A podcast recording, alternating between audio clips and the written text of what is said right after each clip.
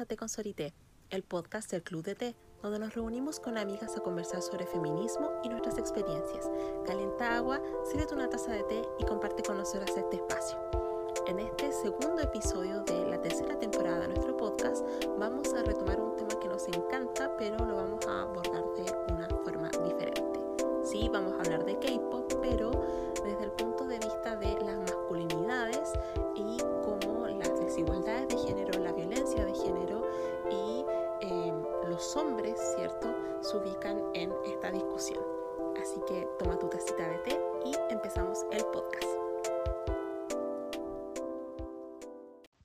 Hola a todas, ¿cómo están? Habla Cata. Bienvenidas a un nuevo capítulo del podcast de Consolité. Como ya habrán leído en el título, hoy vamos a hablar sobre la masculinidad en el K-pop. Hay muchos subtemas, muchos matices que se pueden tratar dentro de este tema. Y si bien ya en el capítulo que hablamos sobre K-pop y K-pop y feminismo en una de las temporadas anteriores, el año pasado, en este capítulo queremos darle un abordaje totalmente distinto. Ya en, en, el año pasado, si quieren vuelvan a escuchar ese capítulo que fue uno muy largo, uno de los más largos, quizás como tres horas duró, explicamos todo sobre el K-Pop, cómo funcionaba, el sistema en general, incluso un tema súper cultural al respecto de, de por qué funciona de tal forma.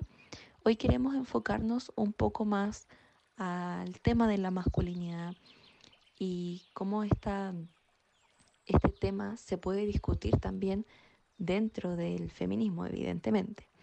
Esto lo vamos a discutir especialmente con la introducción de los conceptos en la sección que viene de Sorite lo explica todo. Y insisto, si quieren saber un poco más, vuelvan a escuchar el podcast sobre K-Pop de las temporadas anteriores que probablemente va a ayudar mucho en este capítulo también. Así que esperamos que les guste. A mí y a Connie nos encanta este tema. Eh, muchas veces creemos que cosas de la cultura pop no tienen componentes serios o son algo meramente eh, de distracción, pero la verdad es que cada tema tiene un mundo completo de poder analizar. Y en ese sentido creemos que eh, tanto como a nosotras nos gusta, también nos apasionamos mucho en analizarlo. Así que esperemos que este capítulo les podamos brindar ese análisis más allá que ese aspecto de fan. Así que escuchemos a Connie con la siguiente.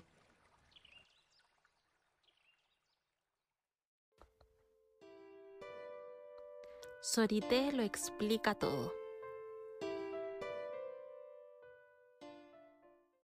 El título de este capítulo puede parecer un poco extraño para nuestro podcast y quizás piensen que nos vamos a centrar en los hombres. Y en gran parte sí, pero tiene que ver con una estructura social que va a perpetuar, ¿cierto? Visiones de mundo centradas en lo masculino. Y por eso quisimos elegir dos conceptos centrales, no solamente para este episodio, sino que van a ser muy útiles a lo largo de toda la temporada. Bien, y el primero de ellos es, quizás lo han escuchado, el androcentrismo. Bien, es centrado en algo, viene del andro, ¿cierto? De la idea de ser humano, pero de hombres. Es decir, es una visión del mundo y de las dinámicas sociales que están centradas en el punto de vista masculino y que también va a invisibilizar, no sé si llamaría lo femenino, pero el rol de las mujeres, sus visiones, sus experiencias del mundo.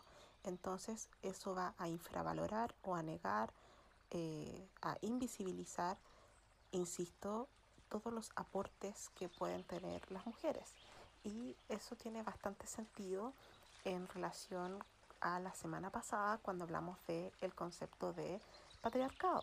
Bien, entonces si vemos esta idea del androcentrismo, Em, es un concepto como medio sofisticado y como rimbombante, pero em, no es tan difícil de entender si lo llevamos a la realidad respecto a nuestras experiencias. Bien, vamos a ver que nuestra historia, las instituciones, eh, la idea de la racionalidad, las ciencias, la toma de decisiones está centrada en una forma masculina de ver el mundo, ¿cierto? Es decir, desde el punto de vista de lo público, de la fuerza, de la guerra, de, em, podríamos decir, esta cosa como de anular em, las emociones, los sentimientos, em, las experiencias privadas.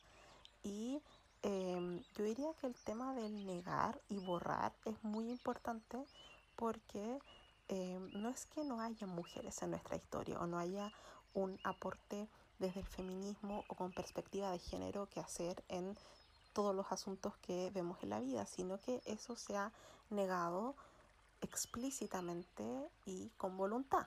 Bien, entonces vamos a ver que esto se va a ir comportando de maneras diversas a lo largo de la historia y en distintos lugares.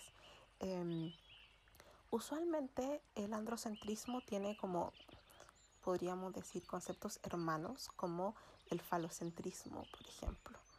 Y eh, incluso a veces se habla del machocentrismo, ¿bien? Y tiene que ver con que el androcentrismo refuerza extremadamente los estereotipos, es decir, los roles de género de forma muy binaria, es decir, que existen hombres y mujeres y que cada uno eh, tiene su lugar en la sociedad y tiene funciones y tiene ciertas características y que tenemos características em, fisiológicas, sexuales, mentales, incluso em, distintas. Entonces tiende a confundir bastante para perpetuar esos intereses la idea de sexo y género que sabemos que son distintos. Bien, si se preguntan de dónde viene lo andro, eh, viene de eh, específicamente andro, andrea, que tiene que ver de eh, esta palabra griega asociada al hombre o al varón. Bien, y se empezó a usar la idea de lo androcentrismo o androcéntrico a principios del siglo XX en distintas investigaciones, específicamente en sociología. Bien, entonces vamos a ver que el androcentrismo y el patriarcado van a ser bastante cercanos. Bien, em, como dato me gustaría como recomendarse que no es esta sección, pero em, nuestra genealogía feminista donde establecemos distintos hitos porque ahí hay un hito muy importante que es la Declaración de los Derechos del Hombre y del Ciudadano eh, que se entiende a partir de la Revolución Francesa porque esa es una institución androcéntrica, es decir, no se reconocen las libertades, los derechos de ciudadanía de las mujeres. O sea, solamente los hombres tienen derechos y los hombres pueden ser ciudadanos. Así que me parece muy interesante eh, cómo se puede eh, mapear ese concepto eh, en nuestra vida y en nuestra historia. Bien, entonces vamos a ver que el androcentrismo se puede dar desde prácticas materiales, pero sobre todo a partir de un discurso evaluativo multimodal, es decir, que se va a dar en distintas eh, expresiones de la vida que construye una narrativa, construye discurso, ¿cierto? y eso va a generar realidad. Bien, entonces em, las llamo también a investigar eh, qué es el androcentrismo. Bien, y de repaso nuevamente es la visión del mundo y de las relaciones sociales centradas desde el punto de vista del hombre, más allá de lo masculino. Bien. Em, y el falocentrismo va a tener una acepción un poco más específica que tiene que ver con la sexualidad masculina, si la pudiéramos llamar así, como única y verdadera y válida y que debe ser promovida. Bien, entonces ya teniendo esto eh, y que es muy em, atingente a em, el tema de esta semana, vamos a hablar de otro concepto que es el nombre de este capítulo, que es la masculinidad, ¿cierto? Que usualmente se le pone apellido y está esta idea de la cultura de la masculinidad o la masculinidad tóxica.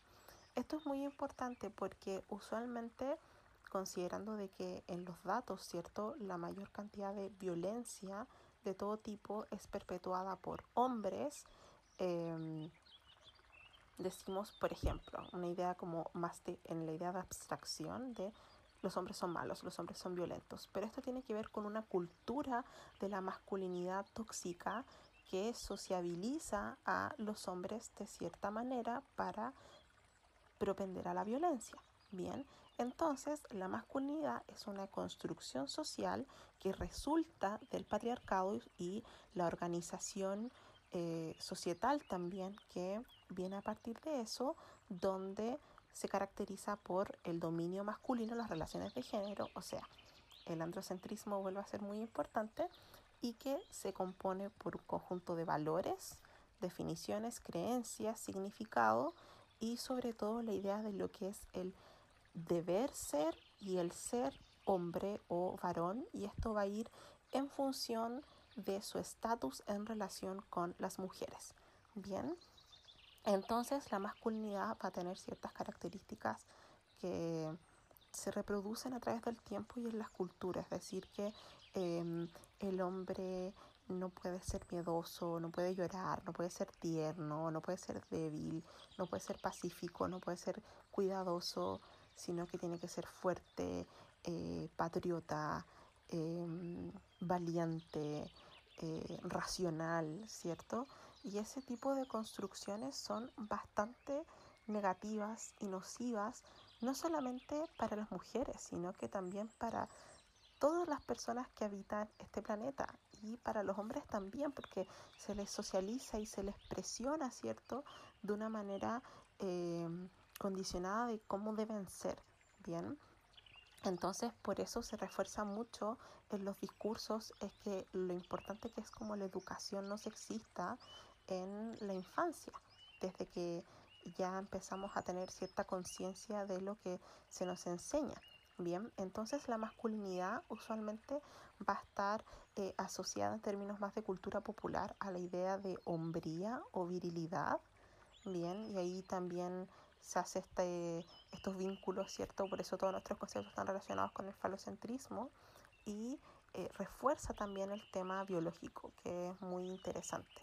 Bien, em, entonces tiene que ver con em, validar y perpetuar, promover, ¿cierto? Y expandir estas conductas, prácticas, eh, formas de ser que son consideradas masculinas, ¿cierto? Y tiene que ver con la tradición. Bien, siempre se habla de respetar las tradiciones y tiene que ver con que la idea de la tradición es muy conservadora. Bien, entonces vamos a ver que esto se manifiesta en todos los aspectos, incluso de decir de que em, los hombres serían superiores en términos físicos, intelectuales, en fin. Eh, y yo diría que es un tema bastante importante con la idea del el ejercicio del poder. Bien, eh, y esto lo vimos de forma mucho más intensa y lo debatimos muchísimo em, en el taller de Mujer, Paz y Seguridad, porque eh, nos preguntábamos bueno, cuál es el rol de las mujeres en los conflictos, cómo las mujeres somos las más afectadas, ¿cierto? Eh, mujeres y niñas y, disidencias, por supuesto. Em, empezábamos a preguntarnos qué ocurría, por qué está pasando esto, por qué hay tantos conflictos en el mundo. Y llegábamos a la respuesta de que la causa de todo esto es, por supuesto, el patriarcado, que es estructural, pero al mismo tiempo tiene que ver con la forma en que se nos socializa bien a todas las personas que vivimos en este mundo.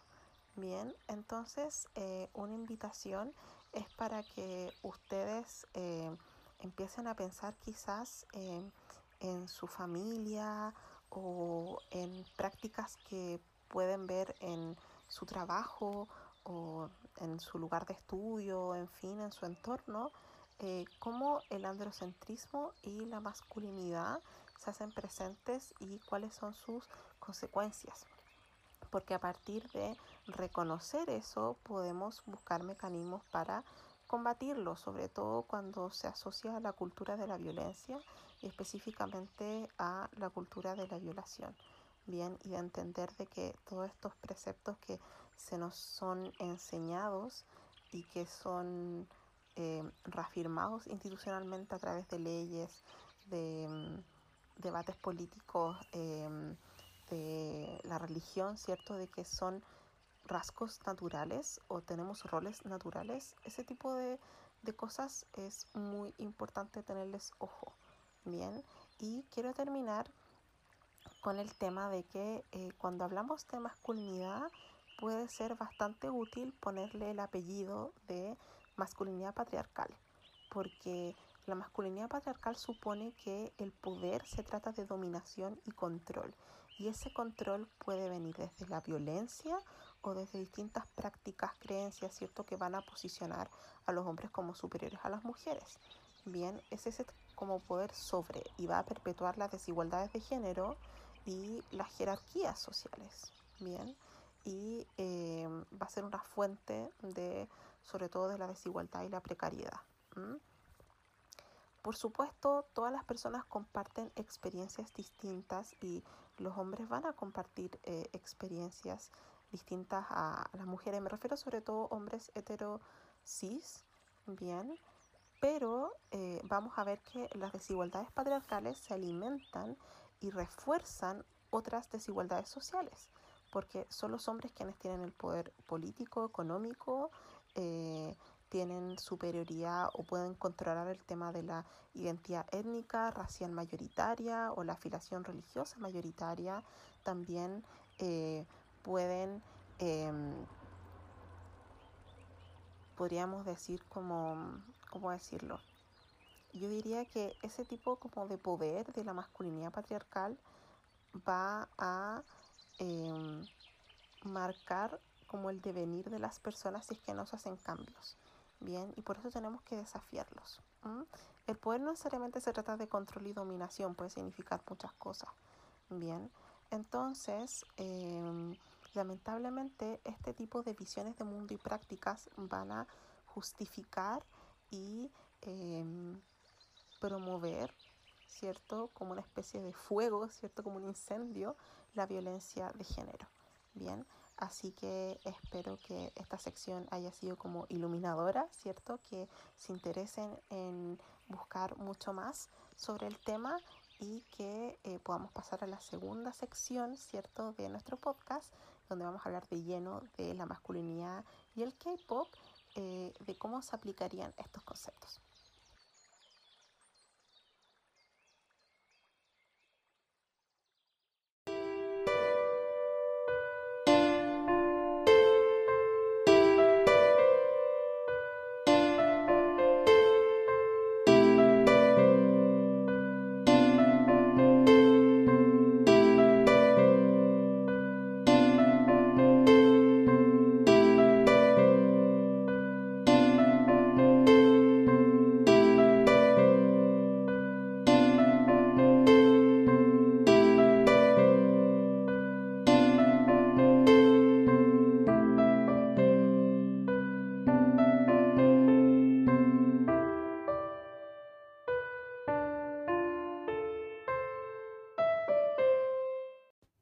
Al igual que en otras partes del mundo, el análisis de la masculinidad tiene que situarse regionalmente, ya que si bien podemos compartir algunos conceptos o ideas fuerza, cada experiencia histórica y cultural nos permite aproximarnos de forma más cercana, ¿cierto?, a nuestro tema de estudio en este capítulo.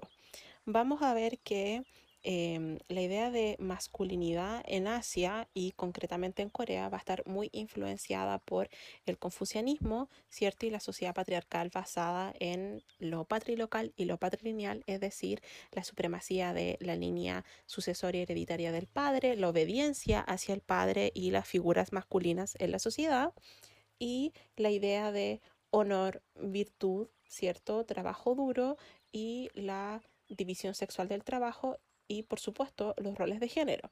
Bien, también es muy importante que podamos tomar algunas referencias como la idea de países guerreros, ¿cierto? Lo más conocido que podemos tener es, por ejemplo, el samurái, donde no, no, solamente tenía que ser un buen combatiente, sino que tenía que ser muy cultivado en las artes, como en la música, poesía, literatura, ¿cierto? política o lo que podríamos llamar como un antecedente de la diplomacia o historia política y por supuesto ahí había todo un em, desarrollo físico, estético, espiritual, ¿cierto? Entonces em, hay que tomar en cuenta que los distintos impactos o embates que han sufrido estos países van a ir transformando este concepto también. Las guerras mundiales, eh, la presencia del autoritarismo, del militarismo, eh, de esta masculinidad basada en eh, este choque, podríamos decir, entre el confucianismo y un orden sinocéntrico o esta llegada de Estados Unidos o de Occidente, donde también hay un, podríamos decir, un trauma importante respecto a cómo se infantiliza y se minimiza al hombre asiático, ¿cierto? En comparación con, eh, a nivel racial sobre todo, con este hombre blanco, colonizador, civilizado. Bien, em, y esto va a ser, por supuesto, fomentado por los medios de comunicación, la academia, incluso la ciencia, y eh, como correlato también em, lo que podríamos llamar como el empoderamiento o el avance de las mujeres eh, porque también eso va generando cierta como angustia psicológica eh, debido a las masculinidades cambiantes. Bien, em, no es solamente que las mujeres vayan ganando más derechos y un rol más relevante en la sociedad, sino que eso también lleva a cuestionarte tu rol de género como hombre socializado.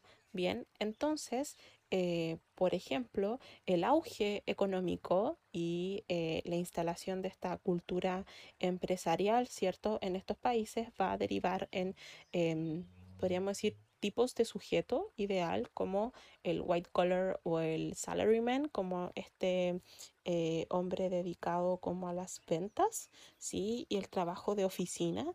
Y lo interesante es que no solamente tenía que ser un buen trabajador, sino que se le ponía mucho acento al rol de guerrero, y eh, que también nos rememora cierto a tiempos pasados, pero eh, el colapso de las economías asiáticas, de los tigres asiáticos, a partir de la crisis asiática, también llevó a el aumento de las tasas de desempleo, un sentimiento de inseguridad, de desarraigo eh, social y cultural.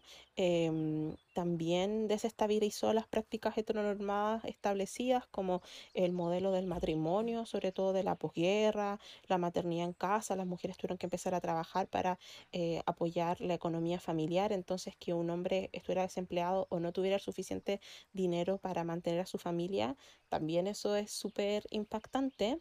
Y eh, también la llegada de... Eh, no sé si llamarla como la llegada de la globalización, pero el contacto con otras culturas, sobre todo con Occidente y la misma eh, sociedad del consumo, lleva a redefinir la identidad masculina, yo diría heterosexual, propiamente tal.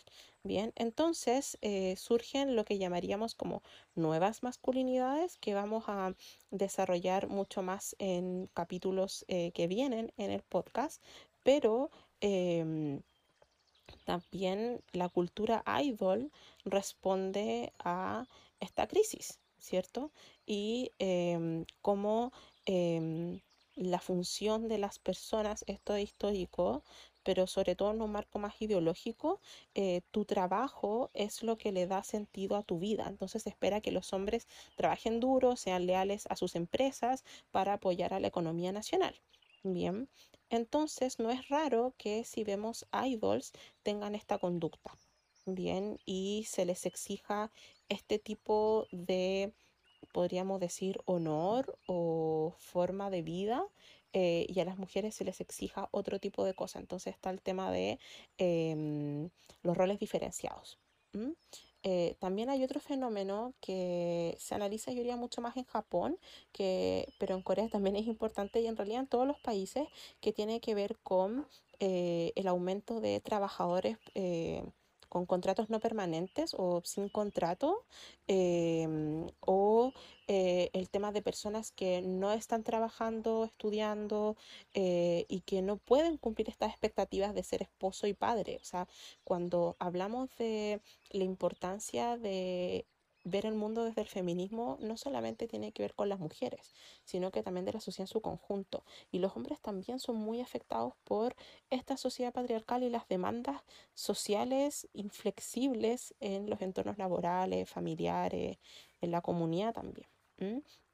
Entonces, em, la idea de convertirse en idol ya lo habíamos em, visto, eh, puede ser como una forma de salir de la pobreza para muchas familias o eh, alcanzar este sueño de convertirse en una celebridad o un artista en el caso de que la persona tenga ciertos talentos. Bien, eh, como eso se pueden ver en em, en los distintos idols como el tema que sea rapero o cantante, etc. Bien, em, y al mismo tiempo eh, podemos hallar que em, el marketing y esta eh, sociedad del consumo que también exacerba la industria cosmética y de la belleza ha tenido un papel súper importante en la promoción de lo que se llama en estos países como el lado más suave de la masculinidad, donde hay un énfasis en la belleza como externa o física y la idea de una personalidad como más suave o valores como emocionales o en general características que en los roles de género se asocian como a lo femenino. Bien, y ahí surgen, por ejemplo, los Flower Boys, en fin, que es, muy característico de los idols, pero en el mundo de los dramas también, de estos idols que em, en un principio se ven como muy fríos, como sin emociones, sin capacidad de generar vínculos, pero luego vamos viendo que tienen una sensibilidad muy grande, que pueden conectarse con los demás personajes, sobre todo en relaciones eh, con mujeres. Em, y que pueden expresar sus sentimientos y eso se va a ver también mucho en los cantantes, en fin, como esta demostración más libre de, mm, de las emociones o la sensibilidad eh, que no está, no es que no esté permitido, pero eh, no es común em, en la sociedad. Bien, entonces es un tema súper delicado y podríamos seguir hablando mucho, pero me gustaría enfatizar en algunos puntos importantes. Bien, em, por supuesto la masculinidad no es algo inmóvil, pero eh, y va evolucionando, ¿cierto?, en las regiones.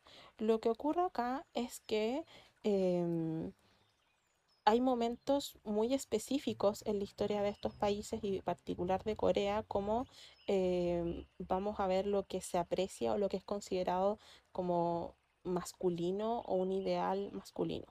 Bien, entonces em, vamos a pasar por muchas épocas, como ya lo había mencionado anteriormente, pero en el caso de em, la idea de las celebridades siempre va a ser un tipo ideal, una especie de héroe que busca la superación, que es muy bello y que cumple perfectamente con los ideales de belleza en estos países. Y eh, podemos establecer como puntos comunes, por ejemplo, de que sean altos, sean delgados, esbeltos, eh, sean, em, no sé si llamarlo como musculoso, pero como que hagan ejercicio y eso se note con la espalda ancha, pero no necesariamente muy musculosos, por supuesto con la piel muy pálida.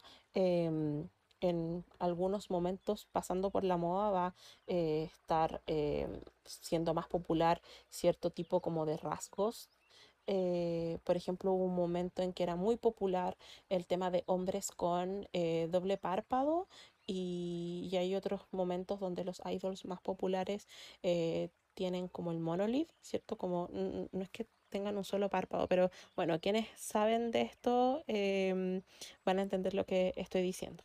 Bien, pero siempre va a estar puesto el énfasis en las nociones machistas de la masculinidad porque a los idols usualmente se les trata como que son chicos buenos, eh, pero que son, eh, comillas, tontos, que no tienen eh, conocimiento, no tienen como facilidades intelectuales, sino que solamente pueden cantar y bailar y seguir órdenes como, un, como grupos prefabricados y eso es bastante triste porque se les deshumaniza completamente, son bienes exportables como ya lo hemos discutido en otros capítulos, pero al mismo tiempo les quita la posibilidad de expresarse y desarrollarse como artistas. Eh, y esto se ve muy patente cuando los idols, eh, hombres y mujeres, pero en el caso de los hombres, comparten sus experiencias cuando em, les es muy difícil hacer su lugar como compositores, como productores, o eh, se me viene a la cabeza el show Show Me the Money, que es de como de raperos, de hip hop, Em, y usualmente hay idols que van a participar como una especie de validación en la industria y reciben muchas burlas y muchos ataques eh, con eh, nociones muy peyorativas que no voy a reproducir, pero usualmente dirigidas a su masculinidad. Bien, y que no tendrían este talento y no tienen como esta fuerza, esta calle, ¿cierto?, para ser eh, buenos raperos. Bien, entonces, eh, vamos a ver que se va a configurar esta mezcla entre la masculinidad tradicional, ¿cierto? Y esta hibridación con eh, elementos occidentales y cómo también va evolucionando la moda y las expectativas también del público, sobre todo mujeres em, heterosexuales. Bien, Em, entonces, eh, otro punto importante es cómo la industria, ya sea de los dramas o del K-pop, de la publicidad, del entretenimiento en general, eh, es bastante hábil de reconocer lo que el público espera para consumir. Entonces, eh, eso se va a ver muy presente en tipos de drama, en distintos personajes y también ahora de los fandoms internacionales porque también hay una fetichización de mm, las personas asiáticas y de los idols en específico, es decir, que las personas en Occidente eh, extranjeras creen que todos los coreanos son como los idols y eso por supuesto no es cierto eh, y va creando expectativas. También hay muchos estudios que dicen que gracias al K-Pop específicamente eh, se ha transformado la masculinidad eh, y cómo se percibe em, en mis experiencias en distintos congresos relacionados al Hallyu. También escuchaba muchas em, experiencias personales e investigación em, de la percepción occidental de los idols y quizás les ha pasado de que cuando una persona que no está familiarizada con esto eh,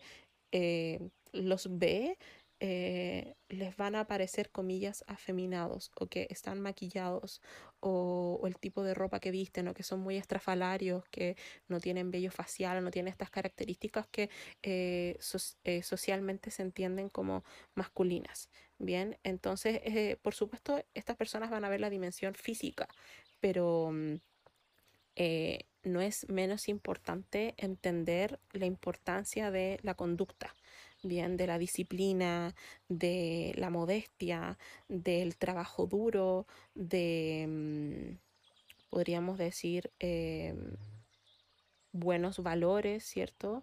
Eh, y también, no lo olviden, insisto, en el colonialismo, la militarización, las luchas etnonacionalistas, religiosas, raciales que siempre van a estar presentes en em, esto, siento y em, yo diría que algo que es muy importante como para ir em, dirigiendo más el tema a lo que estamos em, estudiando o conversando finalmente en esto es que yo diría algo que es problemático que las masculinidades asiáticas hoy en día son transnacionales, es decir, ya no se pueden definir solamente por eh, la historia o la cultura eh, solamente que existe en ese país.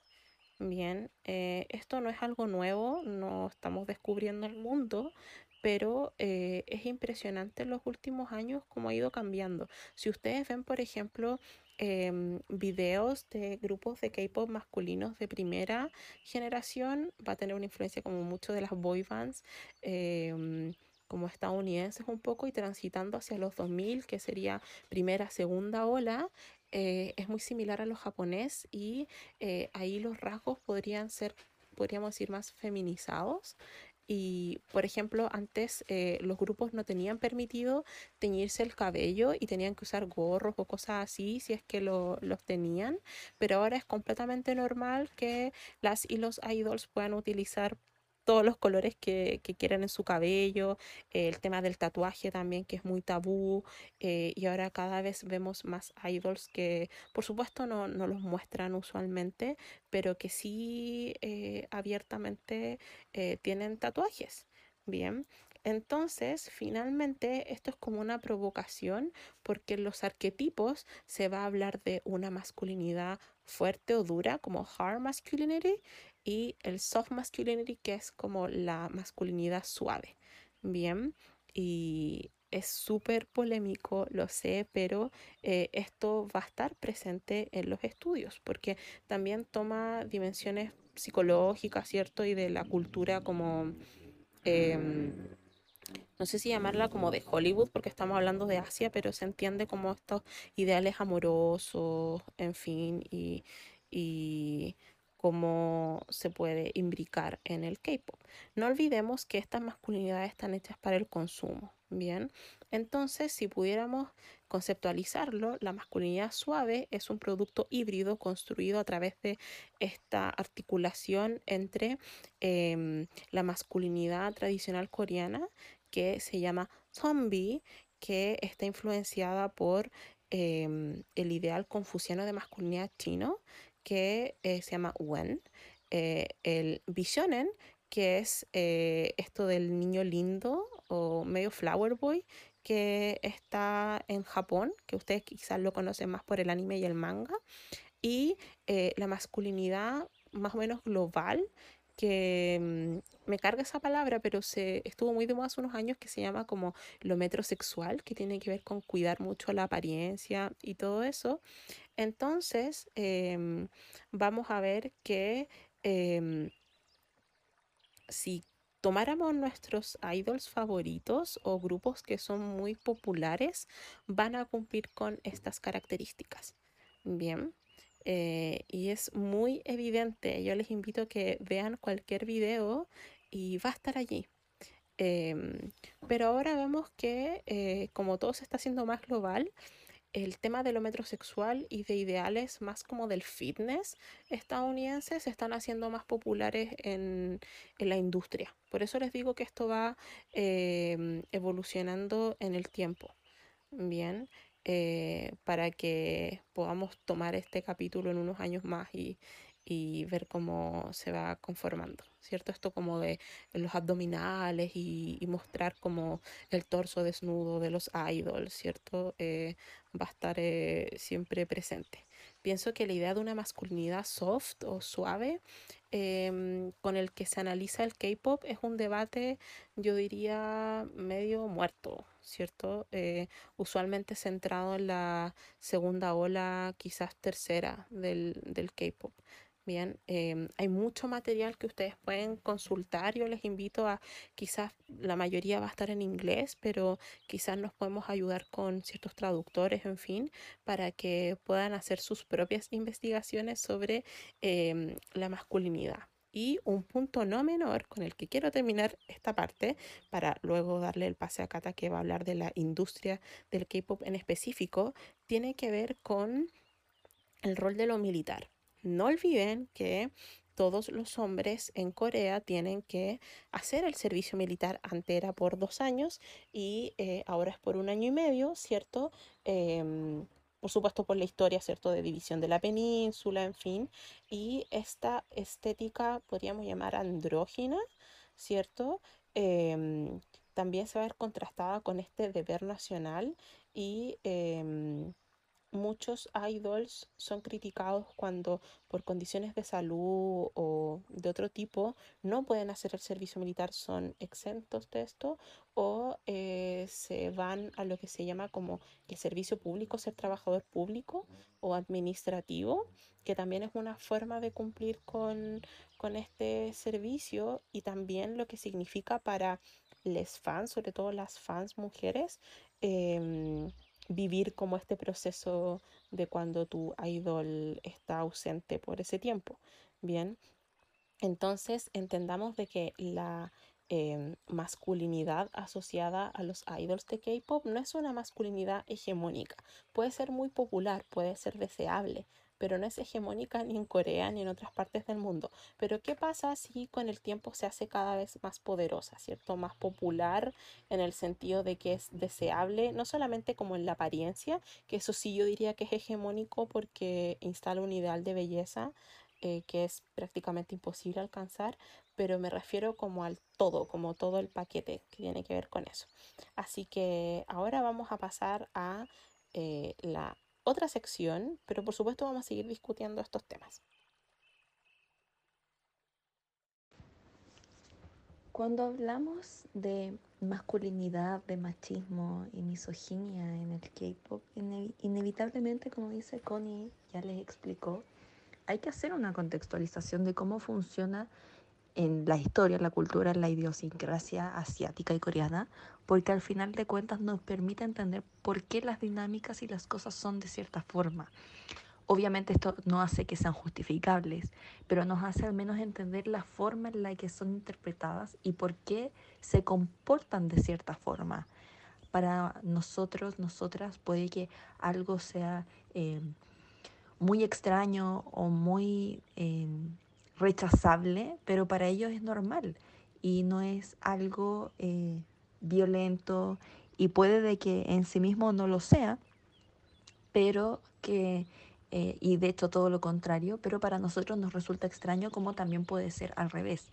Y eso es una premisa que tengo que decir antes de empezar a hablar, porque hay temas que para nosotros pueden ser muy difíciles de entender y que son de los temas que nosotros como nos quejamos frente al K-pop.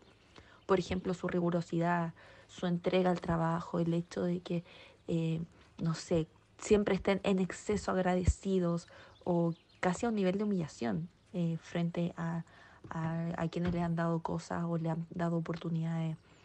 O por ejemplo el hecho de, de que se tomen esta casi esclavitud con bastante normalidad o como que es su deber, son muchas cosas que al final de cuentas vienen de su cultura.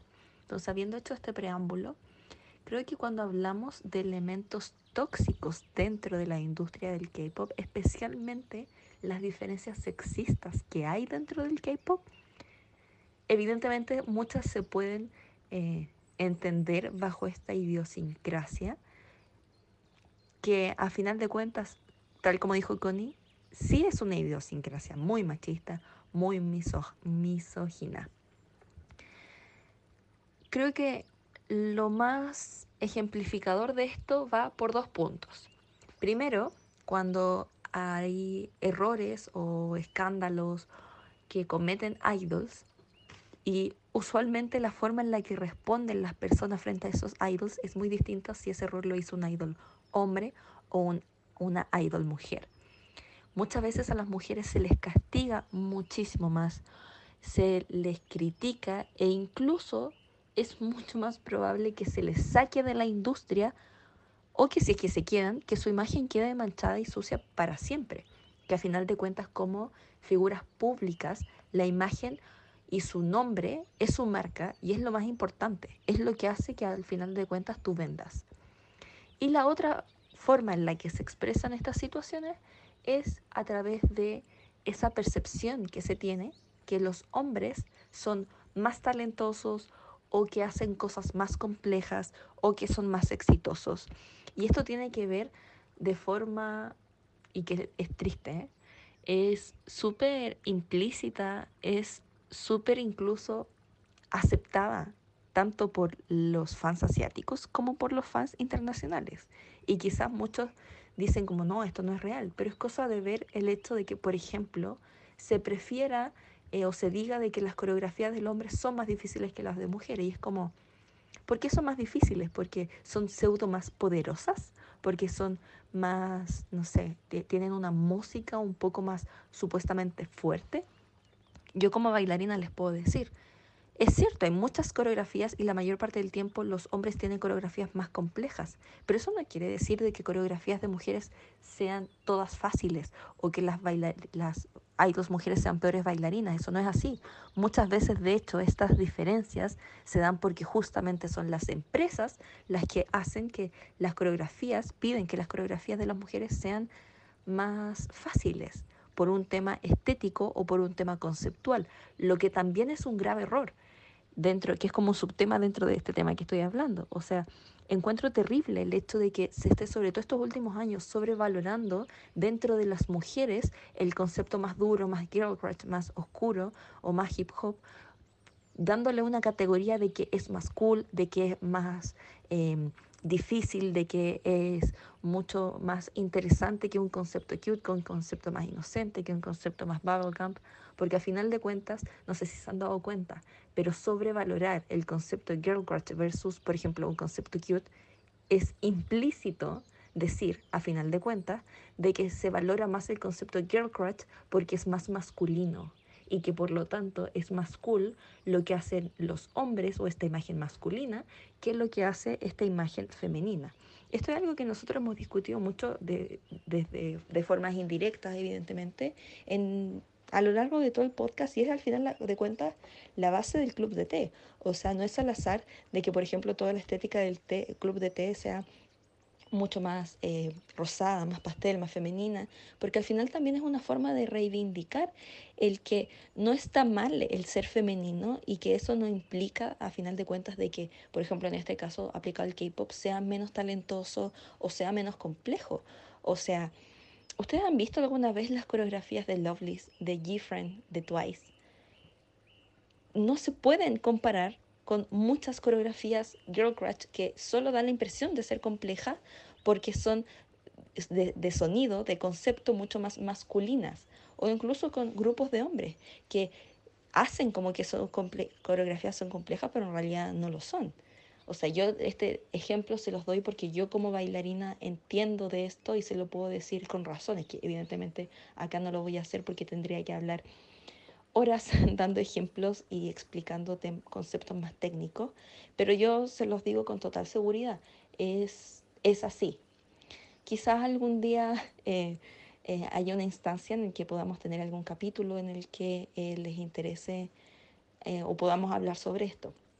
Y de hecho, si les interesa, yo tengo un podcast que se llama Código K-Pop, lo pueden buscar en, en Spotify y que ahí justamente hago análisis de K-pop de cosas específicas cada capítulo eh, referente a, por ejemplo, este tema.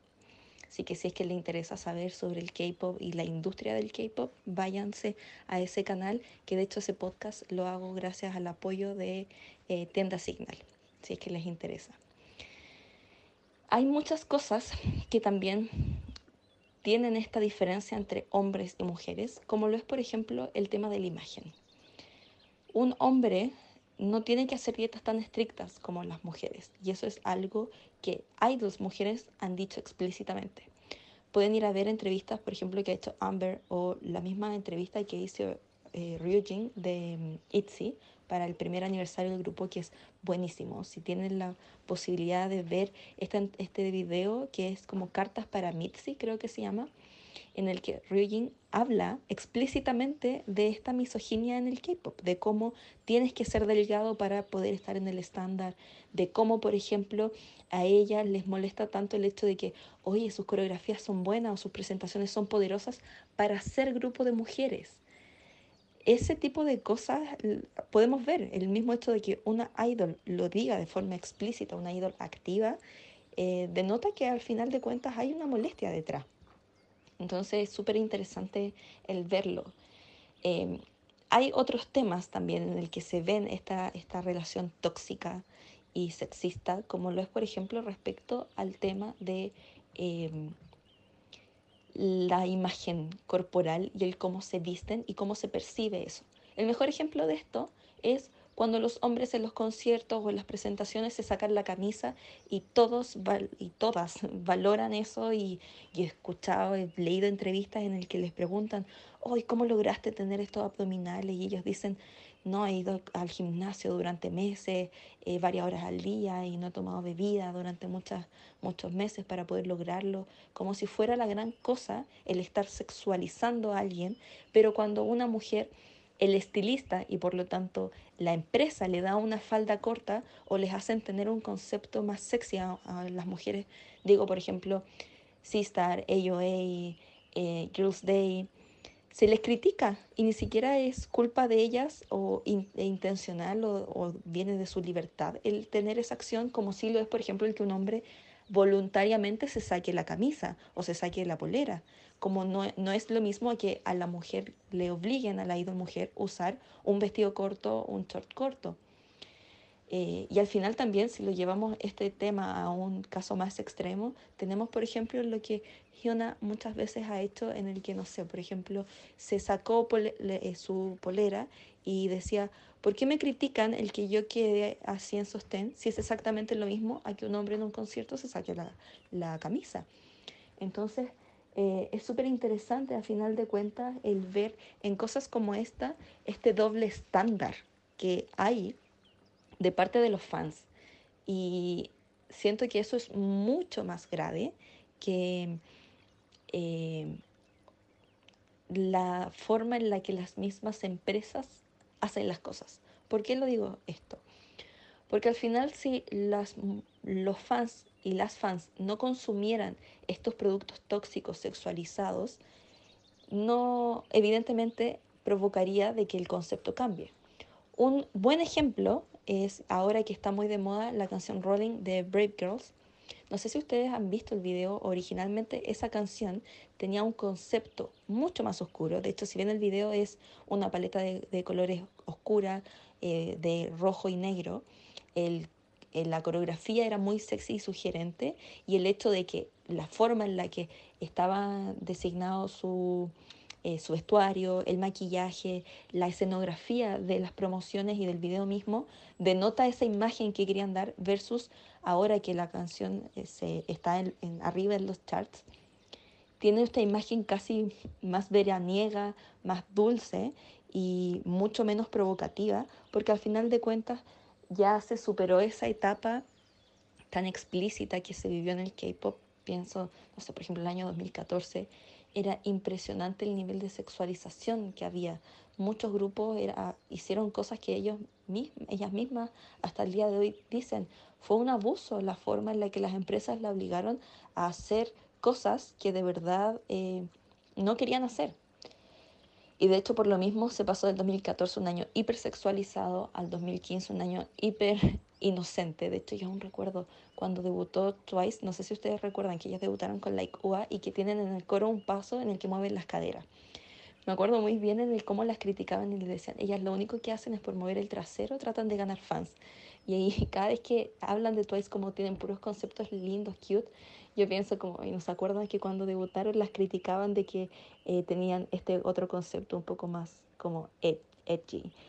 Eh, porque al final todas las cosas van según su contexto. Ahora lo que está de moda es el girl crush, porque también está este, esta idea de que el empoderamiento femenino, que muchas veces también es una mentira y también es súper tóxico porque el empoderamiento femenino implica un tema de poder y el poder a final de cuentas desde un punto de vista masculino. O sea, para poder tú sentirte empoderada o te tienes que sexualizar porque eh, sí, yo estoy totalmente de acuerdo, tenemos que vivir nuestra sexualidad con comodidad, pero muchas veces estos límites son tan delgados y el problema es que como no se ha cambiado la forma en la que vivimos y en la que interpretamos las cosas, muchas veces ese empoderamiento sexual pasa a ser también eh, una forma de, de, fomentar también esta hipersexualización que también se presta para abusos, o por otro lado el empoderamiento respecto a la masculinización.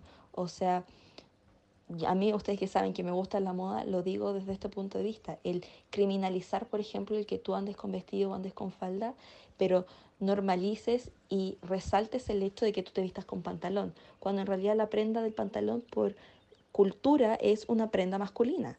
Por lo tanto, el que nosotros seamos empoderadas responde a este tema masculino. Y esto pasa lo mismo en el K-pop. Yo encuentro muy terrible el hecho de que se venere tanto los conceptos girl crush, los conceptos más duros, más hip hop, porque clásicamente esos conceptos son de hombres y se veneran porque al final de cuentas están pareciendo, los girl, los girl group están tratando de parecer más poderosos y por lo tanto más masculinos. Creo que los conceptos todos tienen que ser aceptables, pero hay que dejar de darles connotaciones positivas o negativas porque no tendrían por qué tenerlas. Eh, y eso es algo que en el K-Pop lamentablemente se ve muy, muy patente. Y aquí les enumeré eh, conceptos y ejemplos, pero hay muchísimos y es súper lamentable. Eh, pero, pero bueno, son cosas que eh, como fans yo creo que tenemos que tratar de observar, de analizar y de criticar. A final de cuentas, afortunadamente en el K-Pop, y yo que llevo 10 años en el K-Pop, puedo decirles con confianza, eh, ha habido muchísimos cambios y muchos de esos cambios son provocados por lo que los fans, por lo tanto los consumidores, piden. Así que no hay que pensar en el que ah, las cosas son así, por lo tanto hay que aceptarlas, porque no. Cuando uno como fan exige, los cambios se hacen sobre todo ahora de que estamos en un contexto internacional en el que la voz internacional se escucha mucho más, créanme en el que el cambio se puede pedir mucho mejor, como con más efectividad y probabilidad de que realmente ocurra ese cambio. Y como caracterizaba Kata la industria, ¿cierto?, del K-pop y todos estos como dinámicas que podríamos considerar tóxicas o eh, de masculinidad tóxica asociado a las relaciones entre las agencias y los grupos, los miembros, eh, cómo se, em, se establece esta relación incluso con el gobierno, con el público y todo eso, queremos destacar un punto que es muy importante porque va a alimentar y promover estas eh, dinámicas que tanto criticamos y es el rol de los fandom o les fans, tanto en Corea como en el mundo. Vamos a ver que tienen podríamos decir, características diferentes o formas de reaccionar diferentes, pero hoy en día, gracias a las plataformas eh, en redes sociales, no es eh, tan distinto y pensamos que es importante porque eh, se acuerdan cuando en el capítulo que hicimos el año pasado sobre mujeres en la industria del K-pop y otras veces que hemos hablado del asunto de los dramas, en fin, donde apareció el concepto de Korean Dream o sueño coreano. Em, esto es muy presente en eh, fans, usualmente mujeres heterosexuales, de preferencia con grupos de K-pop masculino o idols en los dramas, ya actores o idols que son cantantes y, actores al mismo tiempo. Em, y nos resulta bastante problemático y es lo que podríamos decir que más ahuyenta o lo que más se critica luego de la explotación de los idols en relación al K-pop, ¿cierto, Kata? Sí. Y yo creo que al final de cuentas, como mencionaba en la sección anterior, si bien es cierto de que desde la industria misma hay esta división y, desde eh, la forma en la que se plantea a final de cuentas el producto, que son los grupos idols, se hace esta discriminación, pero al final se realiza también porque es lo que el público consume y eso es lo que nosotros estamos tratando de criticar, de que a final de cuentas, si las fans se quejaran frente a algunas prácticas que son discriminatorias o que son em, a final de cuentas distintas en el trato versus los hombres versus las mujeres, probablemente también como, como industria el, el K-Pop y las empresas reaccionarían de una forma eh, igualitaria para todos. Por ejemplo, podemos ver el caso de del bullying, el escándalo, los escándalos que están pasando ahora, em, muchas veces los escándalos se tomaban de forma distinta y yo siento que estos escándalos de bullying del último mes se ha tomado de forma igualitaria. Quizás es por el tipo de escándalo, pero lamentablemente hay cosas en el que aún hay grandes diferencias y que son cosas lamentablemente eh, muy definitorias de lo que es el K-pop mismo. Por ejemplo, el vestuario, que era algo que nosotras comentábamos. O sea, no es terrible pensar de que se eh, en gloria al final a los hombres porque, no sé, se sacan la camisa en los conciertos y que en las entrevistas le digan, ¿cómo lograste tener esos abdominales? Como si que fuera un gran tema de conversación y que esa sexualización es aceptada versus eh, cuando lo hace una, una mujer, no sé, por tener una falda un poco más corta que ni siquiera es decisión de ella, no es como el hombre idol que se saca la camisa en el concierto, no, a la mujer le pasan el vestuario la estilista, que eso también proviene desde, desde la misma empresa en el que le dice este el concepto, este el tipo de imagen que quiere dar. Y aún así, a pesar de que no es su propia opción, se le critica y se le trata mal, cuando ni siquiera eso es directamente estar exponiéndose ella misma a una sexualización, es la interpretación del otro, a diferencia del hombre cuando se saca la camisa en el que sabe que está explotando esa sexualización y aún así no se critica. Entonces, temas eh, tan profundos de misoginia, a final de cuentas, se pueden ver en ejemplos como estos que pueden ser súper sencillos, pero que muestran muy claramente estas diferencias y que al final de cuentas provienen de la interpretación de los fans, de lo que a ellos les gusta, lo que a ellos les disgusta también. Claro, además que em, ya lo hablamos en, en, el capítulo anterior, cómo a las mujeres eh, se les exige estar muy delgadas, no necesariamente como desarrollar como una vida saludable o el tema de usar maquillaje o cuando Em, no tienen un buen desempeño o están muy cansadas, en fin, se las trata como de flojas, de que no se esfuerzan, no se preocupan por su equipo, como sus miembros, ¿cierto? Y en el caso de los hombres también he notado que mm, como las mujeres tenemos esta tendencia socializada que se ve como natural a maternar, eh, se infantiliza mucho a los idols masculinos. Eh, por supuesto, eh, el marketing de idols masculinos hacia un público femenino está mega, mega, mega desarrollado porque eh, siempre fue así. O sea, ahora hay excepciones de grupos femeninos muy exitosos que prácticamente sostienen a sus agencias, pero históricamente quienes eh, daban ese sustento económico a, todas las agencias fueron los grupos masculinos y los que más vendían, además que las mujeres tienden a mm, consumir mucho más y ser fans como más comprometidas de alguna manera, como de dedicar más tiempo y recursos a ser idol. Entonces está mucho esto de, eh, y no solamente en el K-Pop, también lo veo en la, en la cultura idol eh, china, por ejemplo, o japonesa, que están como tomando todas las mañas. De, e incluso en, en la occidental, o sea, hay que pensar de que en Occidente también se, o sea, mal hablado Occidente, también se crean productos que son específicamente dirigidos a la juventud, desde, no sé, por ejemplo, los productos Disney o Disney Channel, hasta, por ejemplo, las boy band o girl band que crean, no sé, por ejemplo, Simon Cowell, que ha hecho miles de boy band, o sea, desde CNCO, que es dirigida al público latino, hasta, no sé, Little Mix y One Direction. Siento yo que es, trabaja bajo la misma eh, dinámica. Se sabe que el público juvenil es más hormonal y que por lo tanto explota más eh, el consumo a final de cuentas.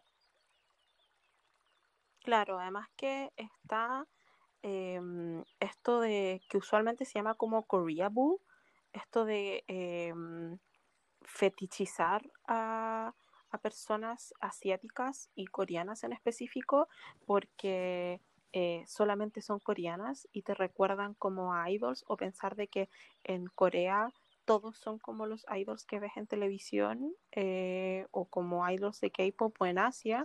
Y también se ve mucho esto en dinámicas locales. Por ejemplo, cuando eh, conoces a través de redes sociales o en esos entornos de baile o de comunidades de fans, em, se da mucho que eh, prácticamente una persona es como venerada o como que eh, es admirada, incluso envidiada, si es que tiene una pareja asiática y se explota mucho eso, como de, oh, la, hizo, ¿se entiende?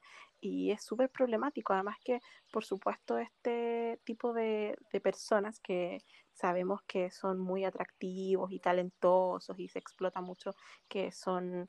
Em, sensibles y honestos y honorables también. Además que la tradición confuciana, a diferencia de Occidente, pone mucho énfasis en la masculinidad, por supuesto muy fuerte y machista y todo lo que crean, que quieran, pero en una sensibilidad específica. Bien, em, entonces tiene mucho que ver con esta idea de, em, de un refinamiento, de destreza, que incluso se, se, asocia como artes marciales y cosas más espirituales. Eh, entonces, como eh, estos idols son tan perfectos y son como más feminizados, te puedes identificar y creas falsas expectativas respecto al tipo de pareja que puedes tener o aspirar de que, no sé, en casos extremos, eh, mi idol no puede tener una pareja porque se debe a su público y hay millones de casos horribles. Em, y claro, hay otros casos como paradójicos donde al hombre se le trata mucho mejor al enterarse de que hay una eh, relación pública con otra idol y a la niña la destruyen. Eh, entonces, claro, se ve lamentablemente mucho machismo y misoginia y sexismo dentro de los fandom hacia los mismos idols y es muy triste porque se exaltan como si fueran perfectos para la idea de los ídolos también en su, en su acepción como más eh, lingüística. Y, está el tema de la cultura del OPA, qué horrible. O sea, lo que decíamos estos del Koreabu, de eh, personas que quieren parecer coreanas, literalmente como en su apariencia, adoptar, eh, podríamos decir, como ciertas conductas, formas de ser, de vestir, de actuar, eh, de encauzar sus proyectos de vida en función de conocer a sus idols o ir a Corea a cumplir este sueño. Entonces, algo cuando se transforma de un interés eh, que te hace ser feliz, pasarlo bien, tener amigues, eh, quizás em, perseguir tus sueños o algo así, se transforma en una fuente de toxicidad. Además que esta cosa como de las fanwares de verdad es extremo. En todas las olas del Hallyu y del K-pop, en las generaciones, hemos visto fanwares y dinámicas horribles, o sea, de entre grupos o boicotear a los mismos grupos cuando hay algo que no les gusta, o el tema de las sassens o del acoso también, que es súper fuerte. Em, hay casos como emblemáticos en idols mujeres, pero cuando uno ve estos videos compilatorios de casos eh, de sassen así pésimos, que da mucho miedo, em, usualmente es hacia grupos masculinos y son grupos de SASEN, así como organizadas. Yo siempre digo que para hacer SASEN tiene que haber como una agenda y una organización previa con ciertas condiciones en el entorno para hacerlo. El otro es como quizás seguirlos o, estar ahí, no sé, verlos, que tampoco está bien específicamente, pero esto otro es como que alcanza otro nivel.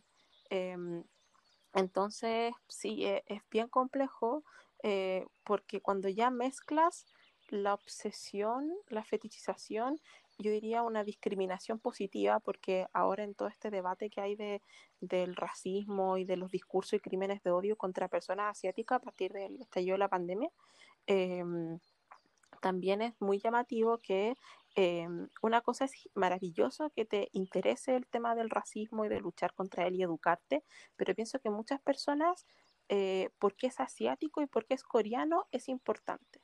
Y como que se despegan o se disocian de su propia realidad y están defendiéndolos y haciendo un montón de cosas eh, cuando em, su apreciación de la cultura va más que nada con la cultura idol, como la cultura popular, en vez de educarse en temas como históricos o, culturales más amplios, ciertos eh, aspectos de por qué se da ese racismo, etc. Em, y es bien complejo. O sea, para mí fetichizar una persona es igual de horrible que discursos de odio discriminatorios y usar ciertas expresiones. Sí, al final de cuentas, todo tiene que ver con esta imagen disociada de que siempre hablamos, de que eh, lamentablemente se confunden realidades.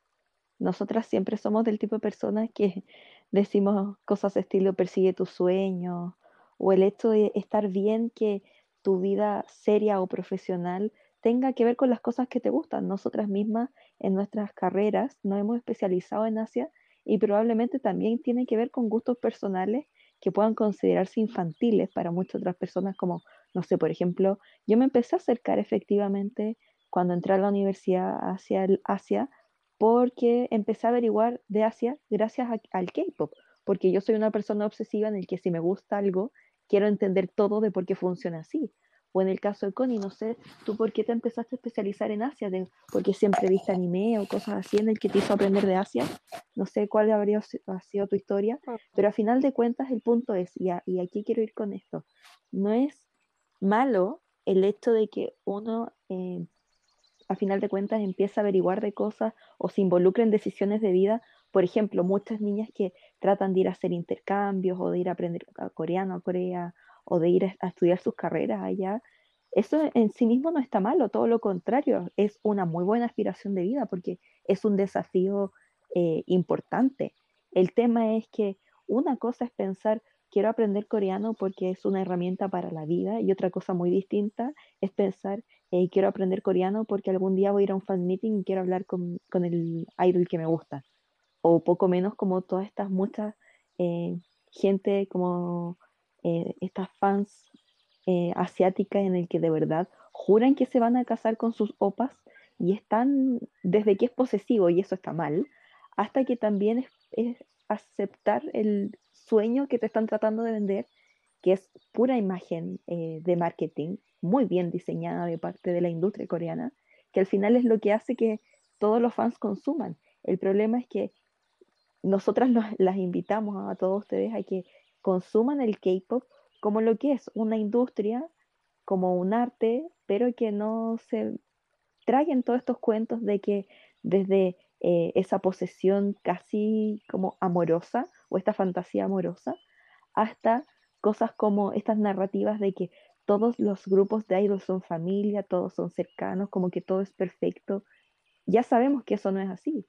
¿Cuántos ex esto de amamos a nuestras fans, son nuestras novias, como todas esas cosas. Sí, y, y, eso es al final de cuentas porque muchos fans les gusta eso, escucharlo, y eso está mal, o sea, ¿por qué tendría que ser un problema el que, no sé, alguno tuviera novia o novio? Da lo mismo, al final de cuentas a ti te gusta porque eh, el trabajo que hace, o si te gusta porque, no sé, te cae bien, o es buena persona, fantástico, pero de ahí a jactarle su vida eh, siento que es justamente una de las cosas que tiene que cambiar dentro del K-pop, creo yo. Es, eh, son situaciones que ellos mismos, los mismos idols, sufren demasiado. Claro, es como eh, si amas a alguien, no le hagas daño, una cosa así, como porque es súper complejo y lo importante es no idolatrar a las personas porque cuando te desilusionan viene la cultura de la cancelación. Son personas, tienen defectos y virtudes como todes. Em, esta expansión de lo que yo decía anteriormente como esta masculinidad soft no reduce los efectos perjudiciales que la propia institución hegemónica de la masculinidad induce en la sociedad coreana y en todo el mundo. Em, tratemos como de si estamos em, nos gustan otras culturas y tenemos otros intereses de que sea algo proactivo y positivo y no como para pelearte con gente o tener conducta obsesiva que sean dañinas para ti o para tu entorno. Em, si quieres relacionarte afectivamente con alguien, que es como obvio, pero que sea porque esa persona te interesa, o sea, esto de andar casi de cacería de, personas, que se ve mucho, lamentablemente es súper complicado y tampoco de... Eh, yo he escuchado mucho lo que decía la Cata por conversaciones que hemos tenido. Eh, yo estudié coreano tres años y escuché, vi de todo y a, diferencia de mis dos años estudiando chino, que era mucho más diverso, era muy común ver esta, estas personas, lamentablemente mujeres, como muy obsesionadas con, con el K-pop, de decir quiero aprender para conocer a mi idol y hablarle y no sé qué, eh, mm, no sé, eh, con el tema del, del, eh, sueño coreano también lo, lo hablamos, y lo mismo de em, generar como estas especies de barras bravas casi, como de, de mm. hooliganismo, Em, entre fans eh, a nivel local o en Corea con las fans internacionales, o sea, em, tu idol le puedes importar como una masa de fans, pero no te conoce. Como eso, eso es muy importante. Y si nos interesan y queremos que nuestros idols sean felices y que la industria mejore, eh, así como ahora se está usando mucho esto de eh, pedir mejores tratos a los idols, a las agencias, por ejemplo, tenemos que partir por casa. Eh, y por nuestra propia conducta mejorarla y reflexionar sobre lo que estamos haciendo y cuidarnos también nosotras mismas porque em, si seguimos así no va a cambiar la industria y no vamos a cambiar eh, a nivel personal. Bien, o sea, finalmente si eh, lo que están haciendo es reproducir, alimentar, financiar esta masculinidad hegemónica y eso va inmediatamente en desmedro de, eh, yo diría como desempoderar, por decirlo de alguna forma, a las mujeres en la vida real, porque finalmente estos sujetos eh, tienen una autoridad para dominar a las mujeres en su esfera como doméstica, por decirlo de alguna forma, como que controlan sus vidas. Eh, entonces es muy importante decirlo. Yo sé que una cosa es decirlo y otra es como hacerlo, porque por supuesto cuando, sobre todo estás en periodos, cuando estás creciendo, siendo adolescente o estás en, en procesos, no sé, de desarrollo o ciertos periodos en tu vida, te vas a refugiar en esto y está bien. Pero siempre es importante tener eh, redes de apoyo y personas que fuera de este mundo, que sean como tu cable a tierra. Por ejemplo, la Pame, que es mi mejor amiga, no, no, le gusta el K-pop, no, no está ni ahí y me aguanta como mi, mi locura, pero tengo como ese contrapeso. O por ejemplo con la Cata, ambas nos gusta mucho el K-pop, pero tampoco dejaríamos que una a la otra haga como cosas que se nos dañen a nosotras mismas o algo así. Eh, y eso es importante, sobre todo cuando eres fan o ves fans que están en entornos vulnerables ya, ya sea como en una edad vulnerable o... que tienen que ver, por ejemplo, con cosas que pueden trascender a su bienestar. O sea, por decir un ejemplo, nosotros somos personas mayores que tenemos ingresos económicos personales. Por lo tanto, si queremos ir a un concierto y gastar, no sé, 300 mil pesos al concierto, es nuestro dinero y a final de cuentas, de ahí sabremos cómo arreglárnosla en distintas ocasiones frente a, lo que tú quitas de ese dinero. El tema es que también hay límites y yo creo que parte de la responsabilidad de uno como fan es tú mismo establecer tu límite que sea adecuado. O sea, si tú tienes plata para ir a un concierto, fantástico, anda. Pero si vas a dejar de comer, vas a, a hacer cosas que no corresponden por ir a un concierto, no lo hagas. Eso es parte del bienestar y también no solo como un bienestar de, de ti misma eh, sino que también em, respecto a, esta obsesión que se puede ir también construyendo. Y con esto no queremos desanimar a que no vivan buenas experiencias. O sea, por ejemplo, yo hoy le contaba a la Connie de que una amiga mía que es muy fan de Red Velvet, eh, después de que llevaba como tres años trabajando, después de salir de la universidad, dijo, voy a ir a un concierto a, Estados Unidos a ver a Red Velvet porque jamás van a venir. Y fue a Miami, aprovechó de ir a los parques temáticos, y fue al concierto, em, se encontró con Jerry, de hecho, por casualidad en un, en un mall. Esa es una experiencia fantástica y si bien para mucha gente puede ser como, pero ¿cómo vas a viajar para ir a un concierto? Es como, no, a final de cuentas, con el dinero que ella ganó y que sabe que no se le está quitando a nada, ella se dio esa experiencia como esas vacaciones que además tenían un concierto de K-pop. Yo encuentro que es fantástico, pero otra cosa muy distinta es como lo que pasa con la gente que, no sé, por decir un ejemplo, colecciona photocards y es tan fácil que te estafen en ese tipo de cosas en el que yo digo, pucha, ¿por qué la gente hace esto? O sea, no está malo el coleccionar. El tema es a las cosas que tú te puedes meter. O sea, el, el comercio aquí es tan informal em, de mercancía de K-pop en el que es muy común que hayan estafas. Y, y eso es parte al final de cuentas en como la educación económica en la que nosotros estamos. O sea, yo encuentro que es fantástico tener, eh, eh, comprar por internet y confío en eso. Eh, de hecho, yo misma tengo una tienda en la que yo vendo y no tengo, trato por lo mismo como a mis clientes darles esa confianza. Por lo mismo me molesta tanto cuando hacen cosas ilegales otras tiendas, que eso es algo que también creo que se ha armado muy mal, al menos aquí en Chile, este comercio Mm. informal. eh, sí, y el problema es que ya, si no quieres pagar impuestos, si no quieres, no sé, ir a una tienda establecida y, y tener que pagar, no sé, por el hecho que te den boleta, eso implica que el precio va a subir, obviamente. Quizás eso ya podría aceptarlo, pero de ahí a riesgos que conllevan que, no sé, que te traigan un, comprarle una photocard a un chino, que usualmente cuando tú compras cosas a chinos son cosas replicadas, encuentro que es demasiado peligroso. Yo he escuchado de mucha gente que los estafan.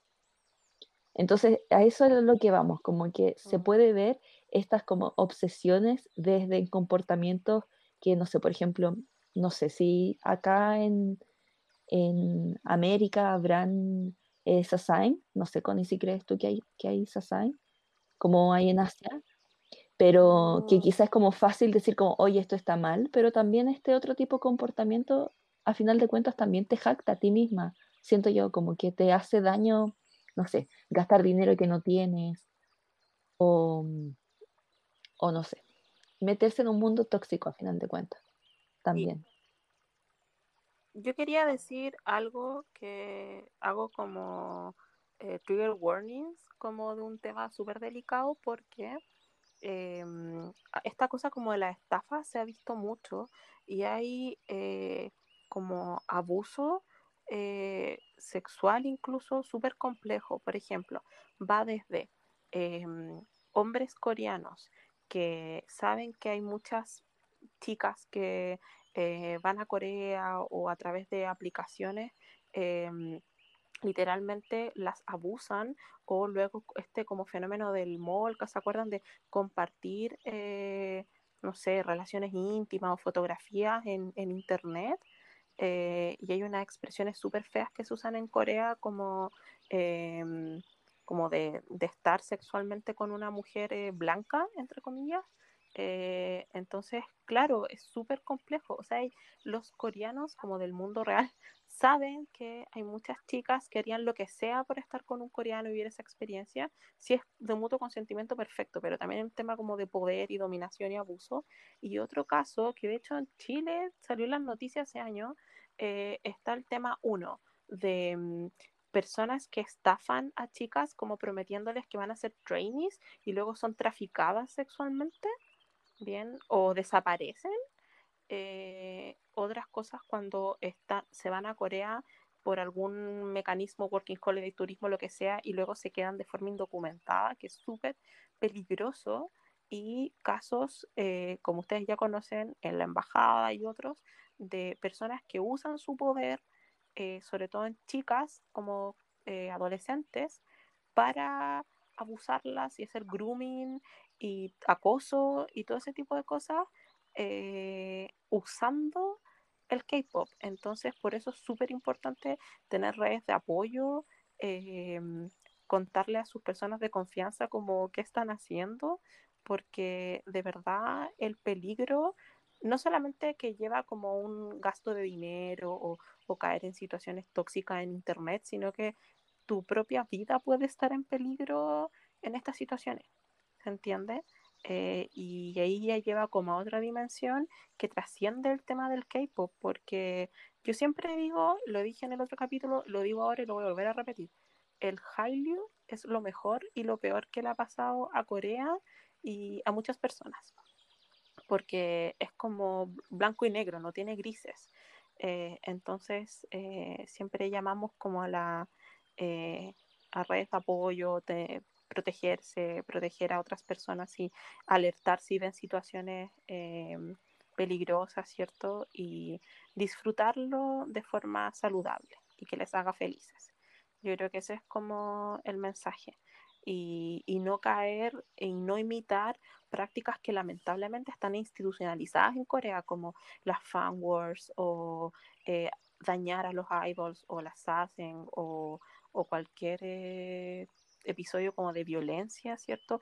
Como estos, estas cosas que hacen para que boicotean a los idols para que se salgan de los grupos, todo ese tipo de cosas, eh, tratemos de no reproducirlas y no caer como en estas peleas infructuosas, porque al final la industria va a seguir existiendo les idols van a seguir existiendo y ganando dinero y cumpliendo sus sueños, pero tú eres una persona y eres importante y eso es lo, lo, lo que más queremos destacar, como de tú eres lo más importante, no tu idol, ¿se entiende? No puedes vivir tu vida condicionada a una imagen irreal fabricada de, de un país o de una sociedad basada en algo que, como decía la Cata, yo soy igual.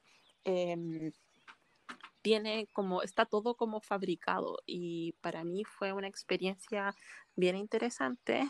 Eh, no sé si he compartido cómo llegué a esto, pero bueno, lo diré de nuevo, como en esto del, eh, estos hashtags y todo como este activismo en contra como del odio y los mm, como el racismo hacia las personas asiáticas porque eh, fue difícil. O sea, para mí fue como tuvo de las dos cosas. Em, me empezó a gustar el K-pop y todo, pero de forma muy como desde fuera me llamó la atención y quise saberlo todo, quise investigarlo, luego entré a estudiar coreano, me pasó todo esto que les contaba y eso llamó mi interés y a medida de que empecé a investigar como académicamente y profesionalmente, eh, me empezó a gustar también. Entonces, esta cosa de ser sujeto y objeto, pero también fue complicado porque, bueno, ahora está súper de moda.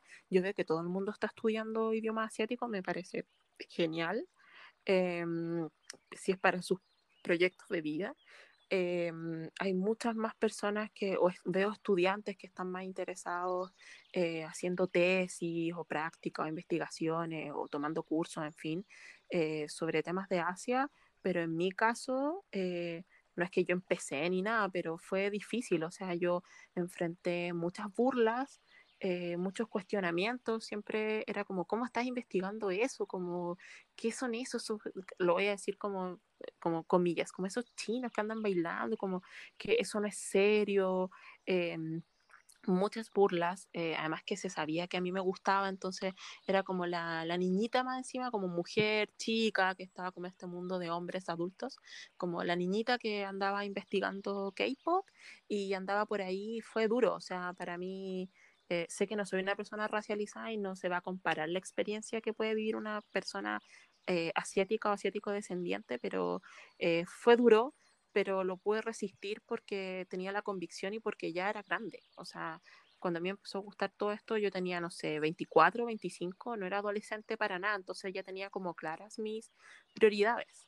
Eh, entonces, eh, si son adolescentes y están escuchando esto, eh, por favor busquen redes de apoyo, infórmense, edúquense. Y eso. No sé qué más podría decir. Siento que como que nos pusimos señora ya. Yo lo que agregaría es que nosotros no queremos quitarle la diversión a, al K-pop, todo lo contrario. De hecho, a nosotras nos encanta y créannos que no importa la edad que tengas, te va a seguir gustando. De hecho, a mí me empezó a gustar el K-pop porque una hermana grande de una amiga mía, que en ese entonces tenía 30 y ya han pasado casi 10 años de eso, me presentó el K-pop. Y yo conozco gente que tiene familia, que tienen, no sé, 40, 50 años y les sigue gustando. No es algo que sea infantil, para nada. Eh, sobre todo porque es, un mundo tan grande y tan divertido que hay para todo el gusto de consumidor. el punto es que eh, nosotros estamos llamando a que no se sumerjan en estas cosas tóxicas. Y estas cosas tóxicas desde tener conductas, no sé, fantasiosas o tomar malas decisiones de vida en pos de estos sueños que quizás no son, son muy reales o son muy peligrosos, hasta, no sé, yo que llevo en el K-Pop como dos, tres generaciones ya, eh, yo les puedo decir, las fan wars siempre han existido en Asia, pero yo lo encuentro súper triste que ahora con las redes sociales, las fan wars también se vive en, en estos otros lados del mundo. Y es súper triste porque al final de cuentas yo encuentro que se disfruta mucho menos. Ah, de hecho, creo que cada vez me gusta menos el K-pop por lo mismo. Como que los fans tóxicos me, me impiden que me guste eh, por lo mismo. Y, hay que disfrutar. Y, mm.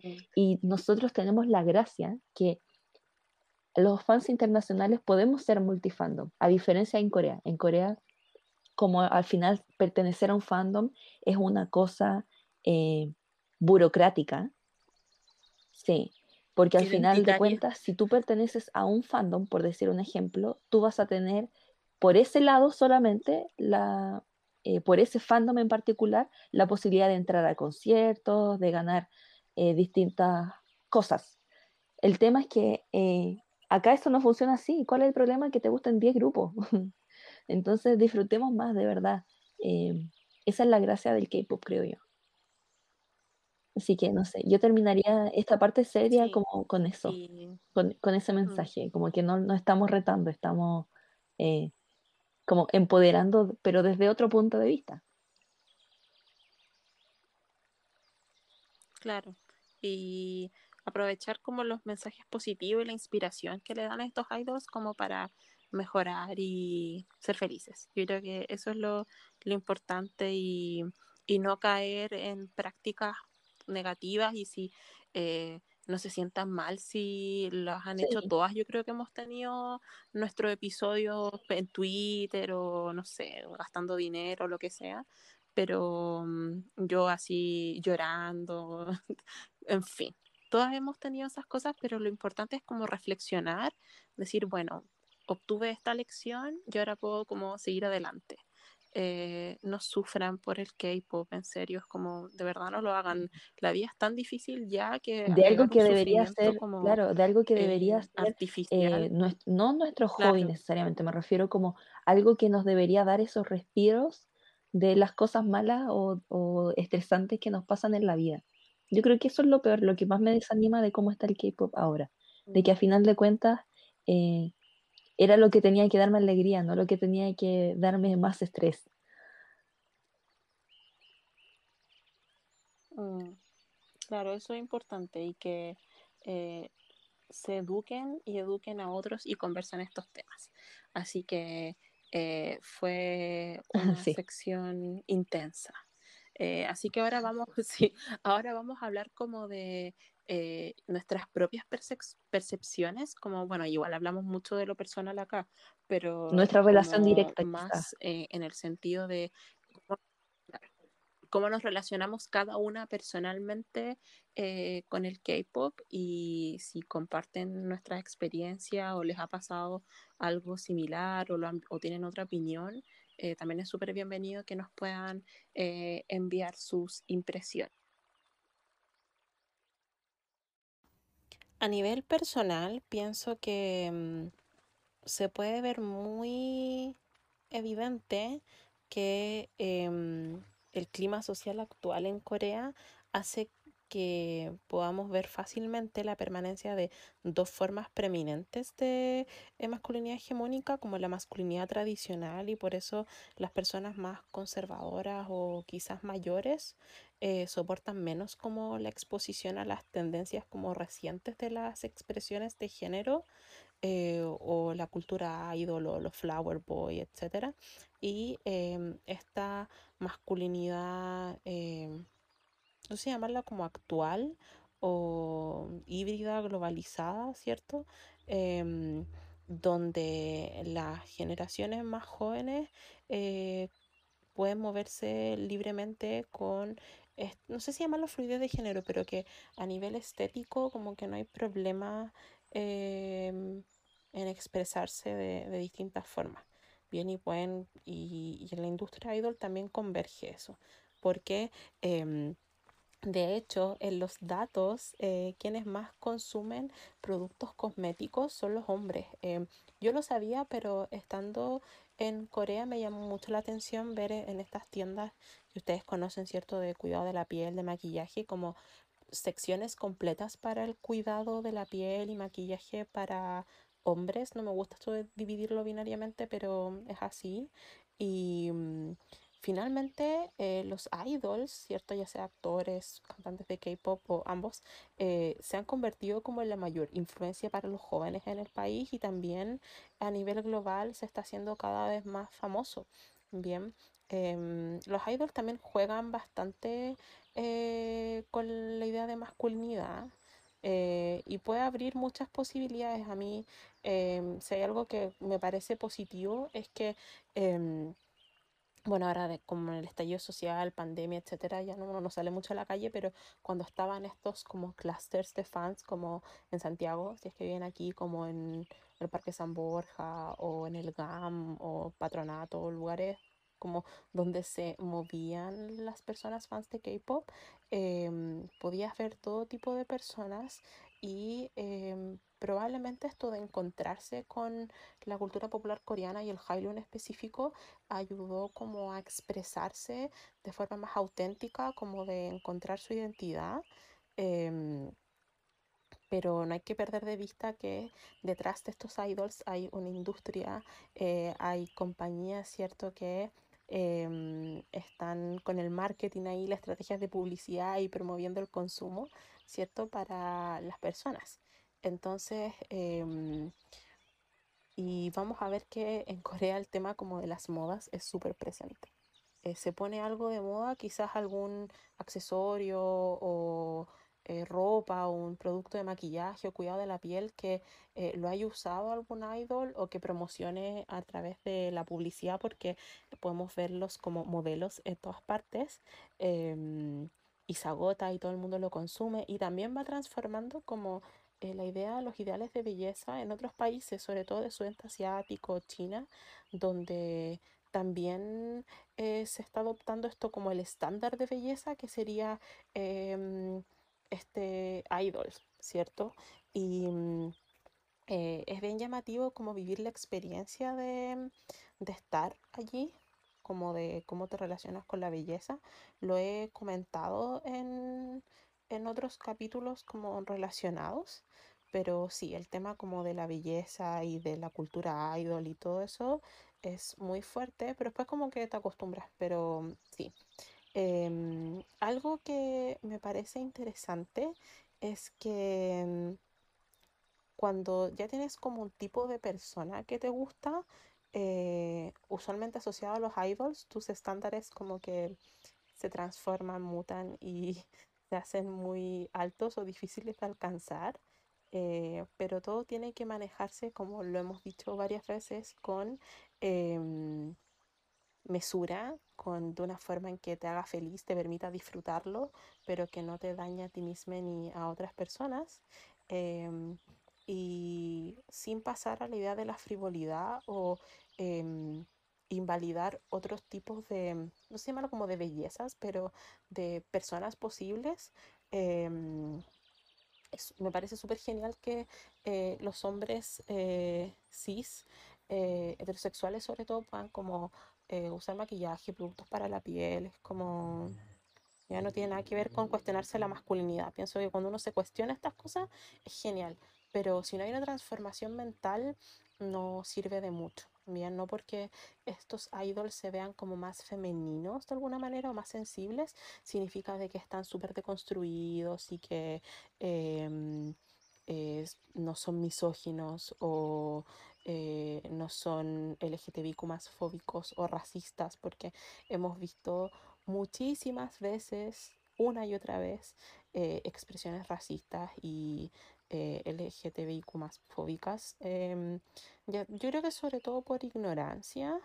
Em, pero también si eres una celebridad y fuiste entrenada em, en múltiples áreas, tienes que hacerte responsable.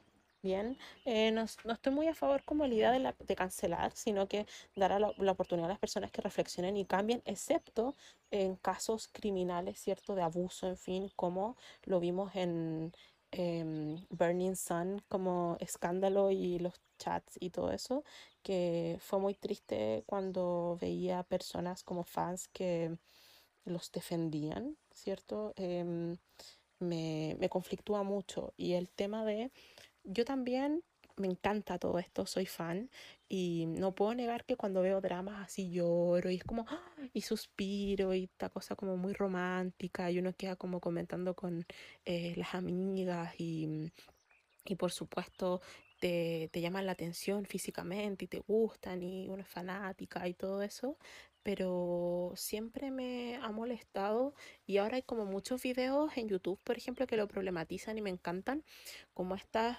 relaciones físicamente abusivas, como en los dramas, por ejemplo, esto de ver que a las chicas las tiran muy fuerte, le ponen este, típico gesto de poner como, de arrinconarlas en la pared y poner como el brazo muy fuerte gritarles y luego vemos que las tratan bien, pero esa como violencia normalizada me, me molesta, esto como del macho protector pero que es romántico, no sé, me, me molesta demasiado.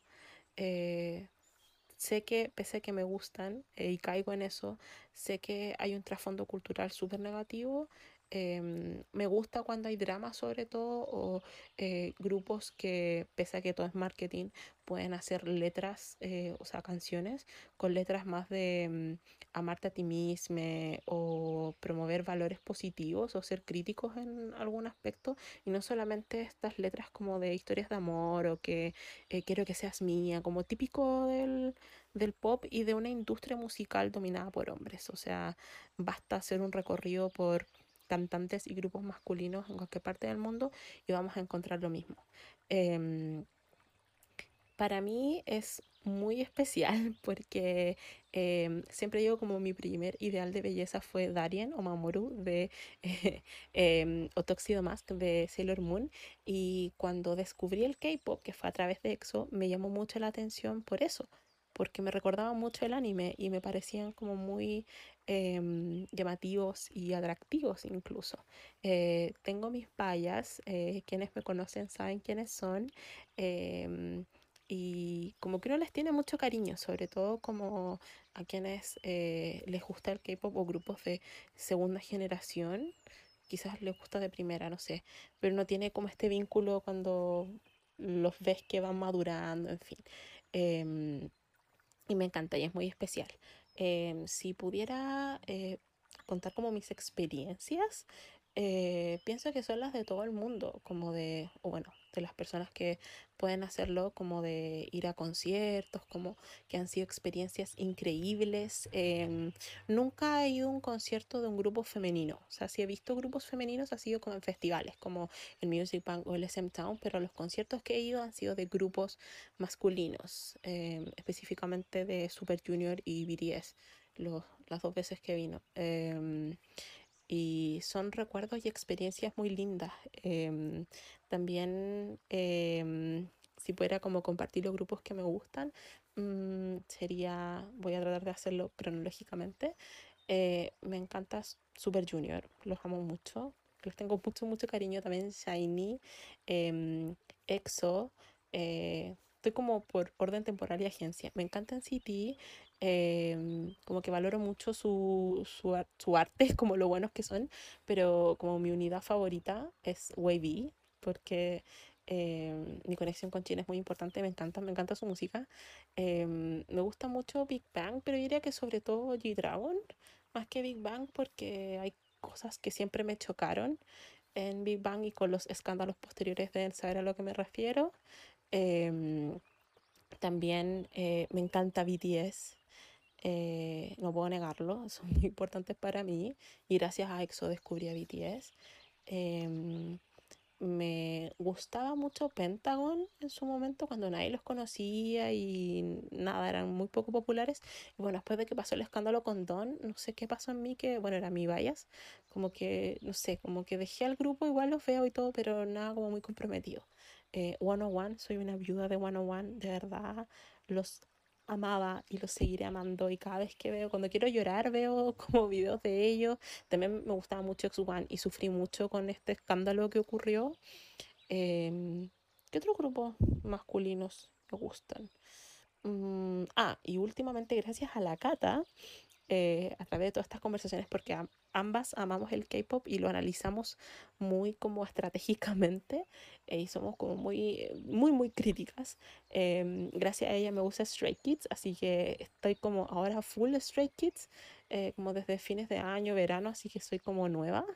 Em, y claro, también hay idols em, chinos que me gustan mucho, pero que también derivan de la industria del K-pop porque pertenecen, pertenecían a grupos como de K-pop, ¿cierto? En Corea fueron entrenados allá, así que em, deben conocerlos también. Y también hay como idols individuales que quizás no me gusta el grupo, pero que me parecen como muy divertidos y me gusta, como que veo los, no sé, sus podcasts y todo eso, cantantes, no sé. Me gusta mucho como Dive Studios, donde están muchos eh, artistas, no sé, como Eric Nam, por ejemplo, que tienen sus podcasts, em, o Tablo de Big High y todo eso. Em, pero sí, eh, en proporción me gustan más grupos masculinos que femeninos, y eso lo, siempre lo he admitido. Em, aunque mis grandes referentes son mujeres. Así que no sé, ha sido un viaje el tema de, estudiar el, el K-pop o el High en específico, eh, investigarlo, tener la experiencia de estar en Corea, tener contactos con, con, personas coreanas, con estudiar coreano, de conocer otras personas aquí y allá, también otras personas que se mueven con este, en este mundo, también tener amigas, ¿cierto? Amigas, en verdad no tengo ningún amigo hombre que le guste el K-pop, sí que son amigas. Em, y, y nada, es como parte de mi cotidianidad, parte de mi vida, como de mi rutina. Em, y estoy muy agradecida de eso, como en general. Eh, por supuesto, he pasado por momentos como de mucho fanatismo que ha llegado como casi a lo no saludable, en términos como de cantidad de recursos y tiempo que uno le dedica, pero em, siempre es importante tener como redes de apoyo y, y mm, estar reflexionando sobre el tema. Em, me gusta esta lógica como de ser sujeto y objeto de, estos temas y, nada, es, es, muy lindo como compartir en comunidad estas cosas y que también a ustedes les guste mucho. Pero mm, si el tema de la masculinidad es súper problemático, eh, me parece importante verlo desde la perspectiva en que lo estamos analizando y mm, ahora también viene la Cata, que pueda dar su opinión, por supuesto, como su percepción, que sé que no es muy distinta a la mía porque lo hemos conversado muchísimas veces y que pueda compartirles también sus grupos favoritos. Bueno, evidentemente este capítulo de K-Pop fue mucho más distendido y por lo tanto también em, corresponde hablar un poco de nuestra historia, un poco de eh, quiénes son nuestros bias, etc. La verdad mi historia es un poco larga y no pretendo contarla para nada. Eh, si quieren escucharla pueden ir a mi podcast de K-Pop que se llama Código K-Pop y que pertenece a la tienda Signal. Y em, ahí cuento con más detalle toda esta situación y además cuento, em, cada capítulo se trata sobre un tema de K-Pop, así que si les interesa pueden ir a escucharlo. Pero si algo que yo siento que me caracteriza como fan es el hecho de que siempre he sido multifandom, muchas veces a un nivel un poco ridículo, porque muchas veces mis grupos favoritos son grupos totalmente antagónicos. Por ejemplo, cuando empecé en el K-pop, mis grupos favoritos eran Super Junior, Big Bang y Girls' Generation. Al final eran los grupos antagónicos como por naturaleza. Y en ese sentido eso es algo que se ha marcado en mí y se ha ido expandiendo, eh, evidentemente, porque a final de cuentas em, es inevitable que suceda que no te dejan de gustar grupos. Es muy raro que no, que no te eh, pase que añades más grupos en vez de reemplazarlos. Al menos a mí eso me pasa. Y sobre todo por el hecho de que yo siempre he sido muy obsesiva como de entender todo, tratar de eh, situar y contextualizar las cosas. Por lo mismo me gusta mucho el tema del K-pop, porque es una industria que en sí misma es súper interesante. Y por lo mismo es evidente de que si tú estás metido o metida en una empresa, como quieres, no sé, por ejemplo, JYP Nation, no te gusta eh, la YG Family, etc., es inevitable de que cada grupo que salga le vas a prestar atención, sobre todo en las empresas grandes. Y eso es algo que a mí me pasa mucho y me gusta, me interesa, es parte total de mi dinámica. Y en ese sentido, eh, mi historia siempre ha sido mucho más desde ese punto de vista, más que desde un punto de vista de mi bias es tanto de tal grupo o me gusta tal o cual eh, idol. No, no me pasa tanto así. De hecho, yo trato eh, siempre de explicar de que mis grupos favoritos sé que son mis grupos favoritos justamente porque em, me cuesta tener un favorito, que todos me gustan por distintas características, todos me caen bien. Entonces siento que eh, ahí defino cuáles son mis grupos favoritos. De hecho, en ese sentido, por eso siempre he dicho, Super Junior y NCT son mis grupos favoritos porque son los únicos con los que me pasan el que literalmente todos me caen bien. Y es como lo que dicen un poco en el City, me gusta mucho su dinámica. Pueden incluir 40 miembros más y todos me van a gustar probablemente. Em, entonces, creo que esos serían como mis favoritos. Em, Y no sé, tal como dijo eh, Connie, así como están los idols, eh, no sé, por ejemplo, hombres que quizás eh, en, en, nuestro caso como de hetero normativo, quizás por así decirlo, em, nos gustan ciertos vallas, no sé, por ejemplo, a mí me pasaba como dato freak. a mí me gustaba mucho Super Junior y cuando Super Junior entró en hiatus durante un par de años, cuando se fueron la primera parte del grupo, se fue al ejército, debutó EXO. Y pasaba mucho de que las ELF odiaban a EXO, porque al final de cuentas algo que hace mucho SM es como casi jubilar al grupo anterior para empezar a darle promoción al grupo nuevo. Eso es algo que pasa mucho. Y a mí me pasaba de que igual le tenía como mucho, eh, no sé, resquemor, como no me gustaba mucho EXO, por lo mismo, era como un poco de rechazo. No era que me desagradara, no, no me gustara su música, era que simplemente no, no tenía esa conexión de hoy voy a tratar de conocerlos para hacerme fan. Pero siempre me gustó mucho Diego, es el tipo de visual que a mí me gusta. Y ese tipo de cosas me pasa muy poco seguido. Eh, de hecho, cuando EXO me empezó a gustar muchísimo, fue como, ya, ahora Diego me puede gustar sin ningún problema.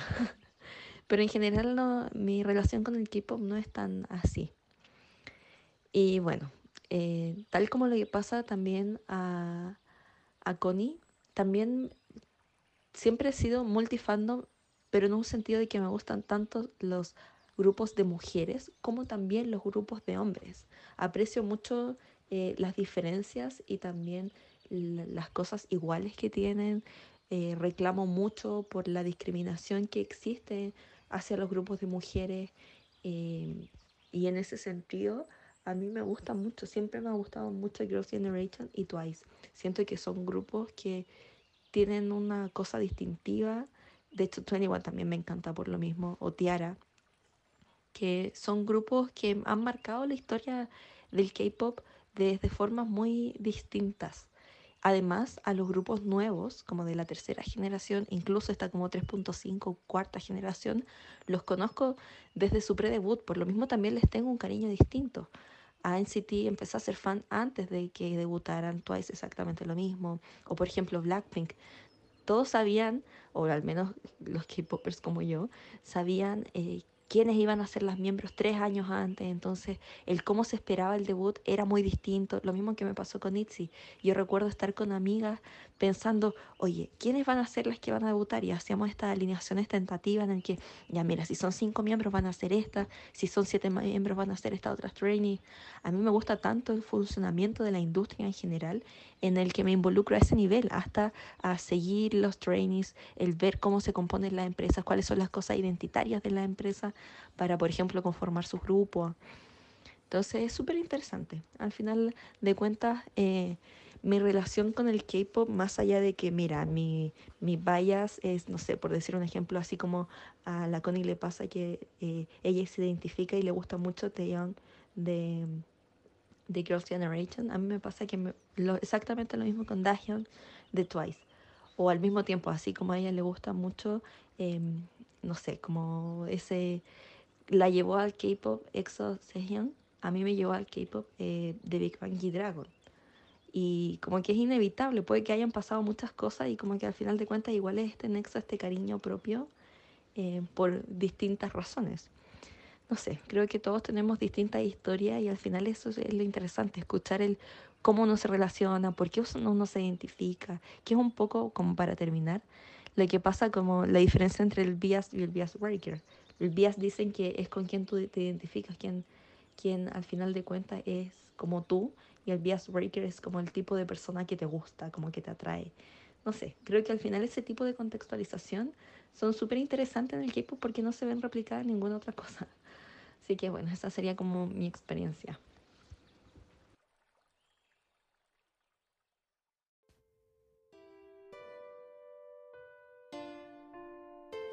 Pregunta a la Sorité, la nueva sección de nuestro podcast, donde tú envías las preguntas y nosotras las respondemos. Recuerda que puedes participar enviando tu pregunta en el formulario especial que podrás encontrar en nuestro perfil de Instagram, Le Club de Té. Veamos la pregunta de esta semana.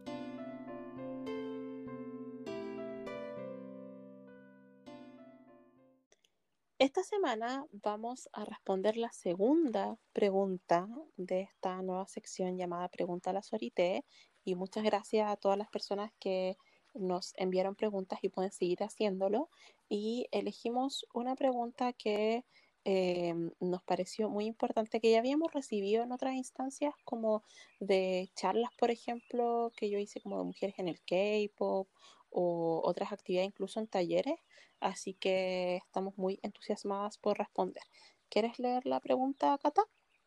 Sí, es una pregunta un poco larga, tiene como tres o cuatro preguntas dentro del mismo, pero va más o menos en el mismo tema, así que se las leo. Dice, ¿existe alguna distinción sexista entre los idols mujeres y hombres respecto a los escándalos? ¿Reaccionan diferente los netizens hacia escándalos relacionados con idols hombres que con idols mujeres? ¿Tiene relación esto con la diferente exigencia que existe entre ambos, desde la apariencia física como el fanservice? También eh, esto se relaciona con el tema de la salud mental, que siempre hace referencia a los distintos casos de depresión e incluso de suicidios dentro del mundo del K-pop, en el cómo, por ejemplo, se trata distinto el tema de la depresión y suicidio de Jonghyun versus el de Sully o de Gohara. Esa es la pregunta un poco larga. Sí, una pregunta intensa y difícil. Em, la respuesta es sí, fin, no, eh, pero sí, eh, en nuestra opinión, eh, bueno, en mía, pero lo hemos discutido mucho, sí, o sea, absolutamente hay lo que decíamos anteriormente, o sea, la misma industria, la sociedad, la cultura y la misma, los mismos fans son muy sexistas y misóginos al momento de abordar todas estas, no solamente los escándalos, sino que de armar escándalos para mujeres que no serían un escándalo si lo hicieran hombres, ¿bien?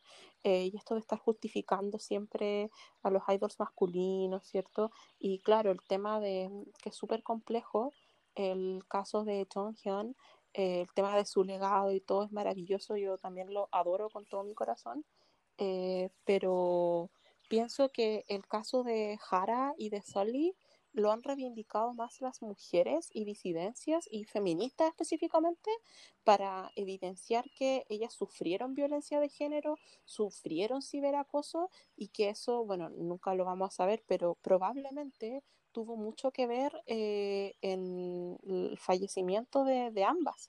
Entonces, em, es súper difícil, o sea, esos casos evidencian en el extremo eh, lo que sufren eh, todos los idols, pero en el caso de, las mujeres, eh, además que en el caso de Hara, ella fue víctima de violencia por parte de su expareja.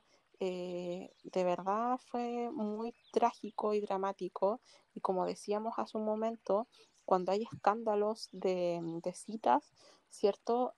usualmente a las mujeres las tratan mucho peor, o en el mismo caso de Sally o de Hasa y otras, cuando son idols, por ejemplo, que no son convencionales, en el sentido de que ellas usualmente, bueno, Sally no usaba sostén en ciertos, en la etapa final de su vida, Hasa también, o el tema del maquillaje, o sea, eh, sí hay mucho sexismo, el tema del fanservice también, como que a los idols se les exige hacer fanservice y en el caso de las mujeres como que casi está en el contrato, o sea, están hechas para ser sexualizadas y satisfacer usualmente a hombres heterosexuales. Entonces, y está el tema de casos de explotación sexual, eh, terrible. Entonces, es un tema súper complejo y me alegra que haya llegado esta pregunta.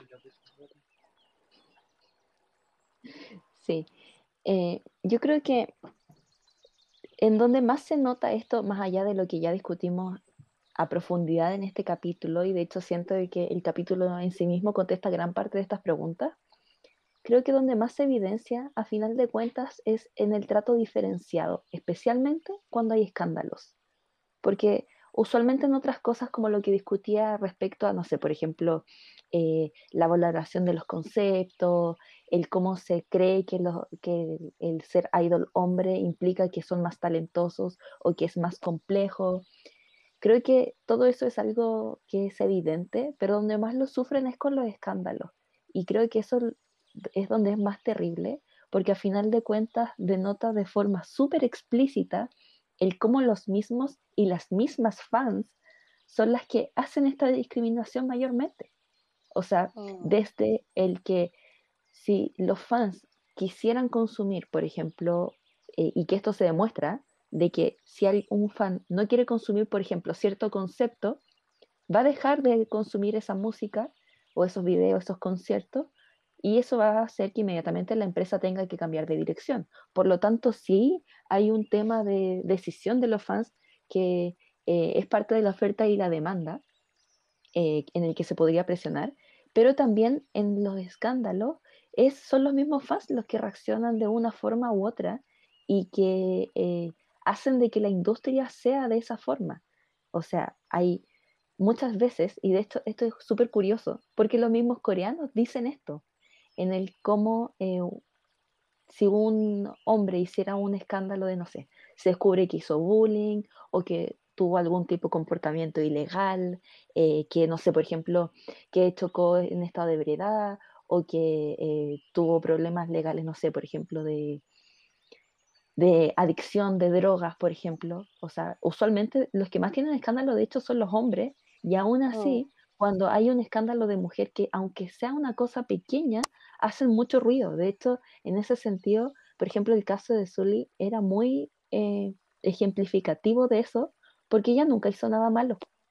Quizás lo único mm, como pseudo malo que se podría considerar dentro de la industria es el hecho de que ella ya tenía una relación de pareja que tampoco es algo tan anormal dentro de la industria. Entonces, el acoso a final de cuentas era selectivo porque era mujer y porque era diferente. Pero ¿cuántos casos hay de chicas que las acosan o que las discriminan eh, solo por ser mujeres? Y eso es súper triste, porque al final de cuentas, eh, eh, no sé, por ejemplo, recuerdo cuando le hicieron este Océano Negro a Sochi, las fans de TVXQ, de mm, SS501 y de Super Junior, solo porque decían, es que ellas están cerca de, nuestro, de nuestros opas. Y es como, ¿qué es eso? O sea, ¿cómo el nivel de locura llega a ese nivel, el acoso llega a ese nivel en el que tratas tan mal a otras personas que al final de cuentas están haciendo su trabajo también? claro. Y de hecho, eh, es eh, impresionante como el nivel de sofisticación de, de acoso al que se puede llegar. O sea, es como de verdad da como mucho miedo. eh, como, no sé, es de verdad muy horrible. Llega a Y ser un nivel insistimos, ilegal muchas veces. Claro, y de hecho, eh, por lo menos ahora ya como que, no sé, están interviniendo la policía o las agencias están demandando contra personas que encuentran con estos, se llaman como comentarios maliciosos, porque podemos ver como el desenlace que eso puede tener en la vida de una persona, además que más encima la sociedad coreana, bueno, en general, pero en la sociedad coreana el tema de la salud mental todavía es súper tabú. Quizás estas tragedias ayudaron un poquito, pero yo recuerdo perfectamente que eh, pasaron estos episodios de suicidios y a la hora ya estaban atacando a otro y a otro y, y mandándole amenazas de muerte y diciendo, no, tú deberías morirte y ese tipo de cosas.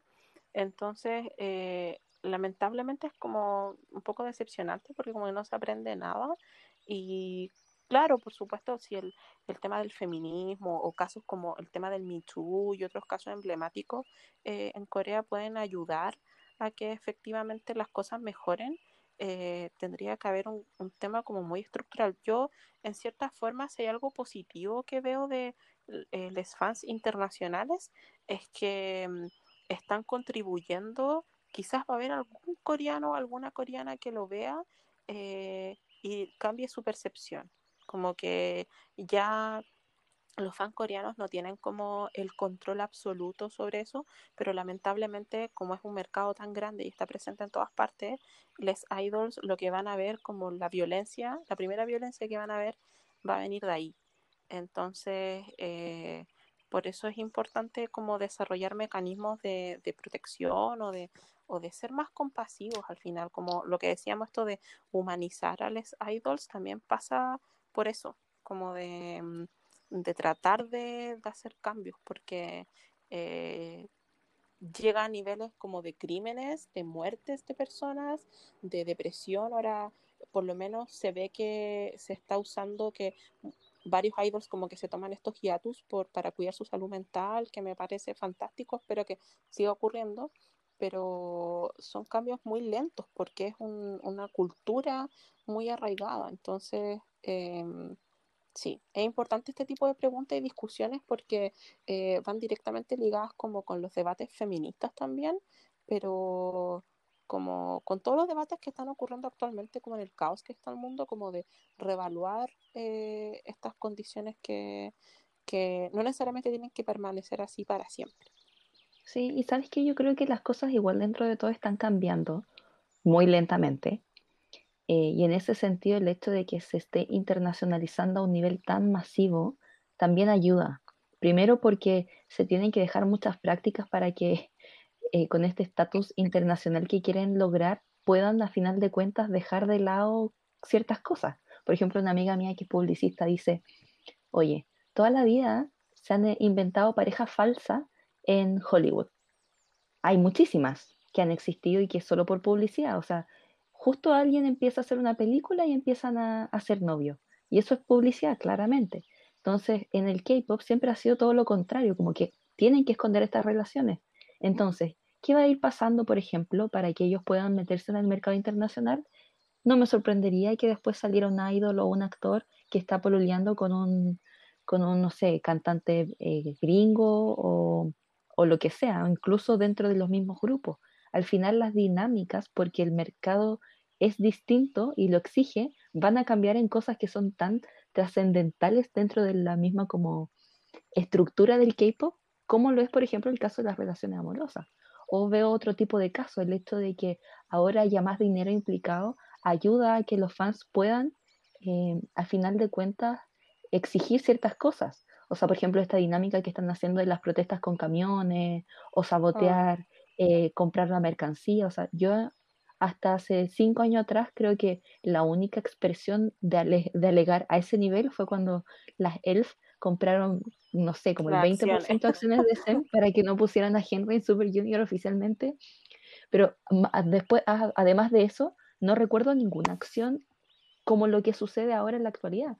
O no sé, por ejemplo, esta semana me sorprendió mucho, no sé, Connie, si tú lo supiste, que las fans eh, de muchos grupos de JYP, sobre todo de Twice, pidieron ayuda, filtraron información a los fans internacionales porque mandaban correos a JYP Entertainment y no los pescaban porque estaba viendo una situación en la que eh, había un tipo que estaba haciendo... El Josh, eh, el famoso Josh. No, no, no, esta otra cosa, peor aún estaba, sí, eran, era un fan de Ice One, que lo que hacía era que cuando alguien dejaba un comentario negativo sobre One en algún, eh, no sé, portal, alguna noticia, algún foro, él se contactaba con esta persona y los chantajeaban y les decían, tenemos tu información personal, tenemos tu información económica, eh, te vamos a delatar de que al final de cuentas tú estabas haciendo comentarios de odio frente a, esta, a este grupo, que no sé si tú sabes que cuando hacen, anuncian, vamos a tomar acciones legales, es real. Y tú puedes tener, puede que no pagues nada de dinero, pero se manchan al final como tu expediente. Y eso es súper importante para el trabajo y también para, para tu educación. Entonces, lo que hacía, y que la mayoría de estos, que hacían esto, este, que al final era como un trato esclavo y de acoso y de abuso y de chantaje, que esto es algo legal, un problema legal, eh, ocupaba a estos niños, usualmente menores de edad, para hacer, eh, los metían en chats que estaban organizados en grupos de 10, 12 personas, para que ellos hacían em, como acoso selectivo a estos grupos de GYP y a otros más, como no sé, From Is, From Is Nine. Había un par de grupos más además de los de. Es como un Endroom versión acoso. Sí, exactamente. Entonces lo que ellos han hecho durante años, por lo menos tres años, es crear rumores eh, para, em, a final de cuentas, em, desprestigiar a estos grupos. Yo lo encuentro macabro y totalmente innecesario. O sea, de verdad, tanto es tu complejo, mm, no sé, como tanto es lo que tú supuestamente quieres a tus a tus idols, a llegar al nivel de tener que acosar e inventar cosas sobre otros idols que al final son personas, o sea, el nivel de daño que tú les haces, o sea, no sé, yo por lo menos agradezco que en GYP, que igual es una empresa funesta igual que todas, por lo menos le obligan, no sé, por ejemplo, ellos todos tienen que ir a los psicólogos una vez al mes, por lo menos, o cada vez que ellos tienen problemas psicológicos, que de hecho me da mucha rabia con los fans, es como eh, GYP Entertainment trata mal a, sus, tan mal a sus idols y es como la razón por la que sus idols se van a hiatus por temas de ansiedad es porque se los permiten. Pero ¿cuántos idols, por ejemplo, lo que pasa en SM, no es, yo no creo que sea al azar de que dos de los idols suicidados sean de la misma empresa. Es porque claramente hay dinámicas tóxicas dentro de la misma empresa. Entonces, eh, creo que a final de cuentas hay que fomentar este poder que tiene Twitter de hacer masivos, ¿cierto? Sí, o sea, yo creo que es muy tóxico y contribuye a final de cuentas, por ejemplo, a la fanwars y todo ese tipo de cosas, pero también hace que cosas ilegales y de acoso selectivo, como esta historia que le acabo de contar, que yo la encuentro terrible, eh, porque a final de cuentas ya, ¿qué importa si es que, no sé, a Strike Kids le inventaron uno o dos rumores? Obviamente que, importa, o que, no sé, a Twice la estén haciendo acoso selectivo y le, le inventen cosas el problema es que aquí hay un trato de chantaje y de casi de esclavos a menores de edad que, los, que viven amenazados durante años para hacer ese acoso selectivo, que además también puede traerles consecuencias legales eh, a ellos mismos si es que eh, recopilan su información y, lo, y los denuncian. Es súper complejo. Y ahí se ve la locura que, está dentro de todo este mundo del K-pop, a final de cuentas. Claro, eso es importante cuidarse, además que lo que yo decía del activismo K-pop, como que han sucedido instancias tan bonitas como desde boicotear eh, a la policía estos actos de Trump o juntar dinero para en Black, Lives Matter o, u otras cosas como em, esto de que en nombre de los idols hacen obras benéficas o hacen, no sé, compran un bosque nativo, como ese tipo de cosas. Eh, me parece que, como decía la Cata, que eh, usemos las redes sociales para algo bueno, como para hacer justicia, ¿cierto? Y organizarnos para fines como justos y positivos y para hacer cambios. Entonces, eh, el tema del sexismo, lamentablemente que cambie a nivel como mm, doméstico, eh, eh, es difícil, pero no por eso hay que perder la esperanza y, mm, y presionar y compartir contenido, o sea, eh, hoy en día hay tantas plataformas que se puede eh, tener algún como tipo de influencia y si en tu propio círculo ves como eh, comportamientos o tratos sexistas y misóginos, también es importante porque no olvidemos que en la cultura del fandom hay como, no llamarlo industria, pero es como submundo, o sea, hay grupos de baile, hay influencers, hay personas como purulando por ahí, otros que son grupos que, venden sus productos o que hacen sus productos, hay tiendas, eh, hay eh, eh, productoras, en fin, hay como tantos actores involucrados que em, también hay que preocuparse de eso en la industria misma, pero también si hay dinámica peligrosa a nivel local donde también se da la misoginia y también se da el machismo, el sexismo y la violencia. Así que es un gran grupo de preguntas. Sí, igual de todas formas es un tema tan complejo que yo creo que tampoco lo logramos responder con todos los ejemplos que se podrían tener y con el nivel de complejidad que tiene, porque esto no es solo un tema que se aplica al K-Pop, sino que es un tema que trasciende a la sociedad internacional es un tema como cultural en el mundo el que sean todos misóginos y machistas y que hace que al final por más que se luche los cambios son de a poco, pero a veces ejemplificar con cosas como el K-pop ayuda a que ese cambio quizás acelere un poco más. Mm. Claro, como tener estos casos emblemáticos para tomar acción. Así que eso es lo, más importante. ¿Te parece, Cata, pasar a los anuncios? Sí, ya, entonces, em, como siempre vamos a terminar el capítulo haciendo los anuncios del Club de Té. No olviden que durante toda esta temporada tendremos abierto el formulario para que puedan participar en la sección Pregunta a la Sorite, donde podrán enviar sus preguntas en el formulario que se encuentra en nuestro perfil de Instagram. Así como acabamos de responder esta gran pregunta, ustedes pueden preguntar lo que quieran. Eh, así que anímense a enviar sus preguntas. Además, ya tenemos abiertas las convocatorias para los proyectos de ilustración de abril, donde celebraremos por primera vez el Sakura Card Captor Day ya, y ya nuestra clásica reunión de Pascua, donde nos rodeamos de sorités, decoraciones, huevos de chocolate, tecito y mucha conversación. Si eres ilustradora y quieres participar de esta actividad, por favor escríbenos un DM a nuestra cuenta de Instagram, Le Club También puedes inscribirse, pueden inscribirse en los demás proyectos, como nuestra genealogía feminista, el Fenómeno Woman, Agenda Feminista, Club de Lectura y página web. Además, pronto estaremos anunciando los programas de nuestras actividades para que sigan nuestras actualizaciones en redes sociales y nuestro sitio web leclubdt.cl que hace poco tuvo una renovación y ahora está toda la información eh, con la planificación anual. Evidentemente siempre se van incluyendo cosas, pero por ejemplo están todos los talleres de todo el año eh, con la respectiva fecha que empieza, el respectivo temario. Así que si quieren darse una vuelta a la página, eh, no se van a arrepentir porque está toda la información muy bien ordenada.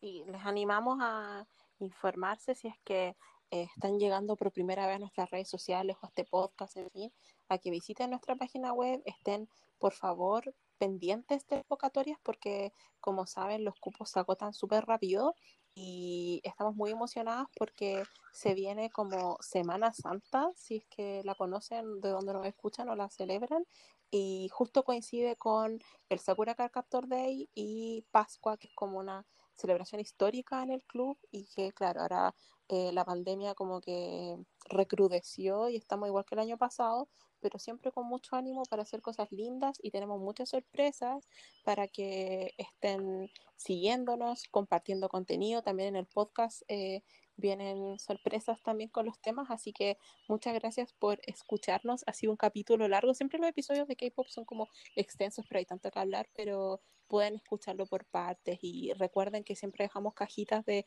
preguntas donde pueden enviarnos sus... Em, impresiones o contestar ciertas preguntas. Y eh, si tienen otra duda o sugerencias para mejorar pueden escribirnos un correo, tenemos un nuevo correo que es hola arroba leclubdt.cl. Así que un abrazo, cuídense y nos escuchamos la próxima semana. Adiós. Que estén bien, chao. Chao. Nuestra hora del té ha terminado. Esperamos que hayas disfrutado este episodio de Te Consolité y nos sigas escuchando la próxima semana. Recuerda que desde esta temporada nuestros episodios se publican cada viernes a través de todas las plataformas. Y también no olvides seguirnos en nuestras redes sociales como arroba leclubdt y visitar nuestro nuevo sitio web www.leclubdt.cl. Abracito y nos escuchamos la próxima semana. Adiós.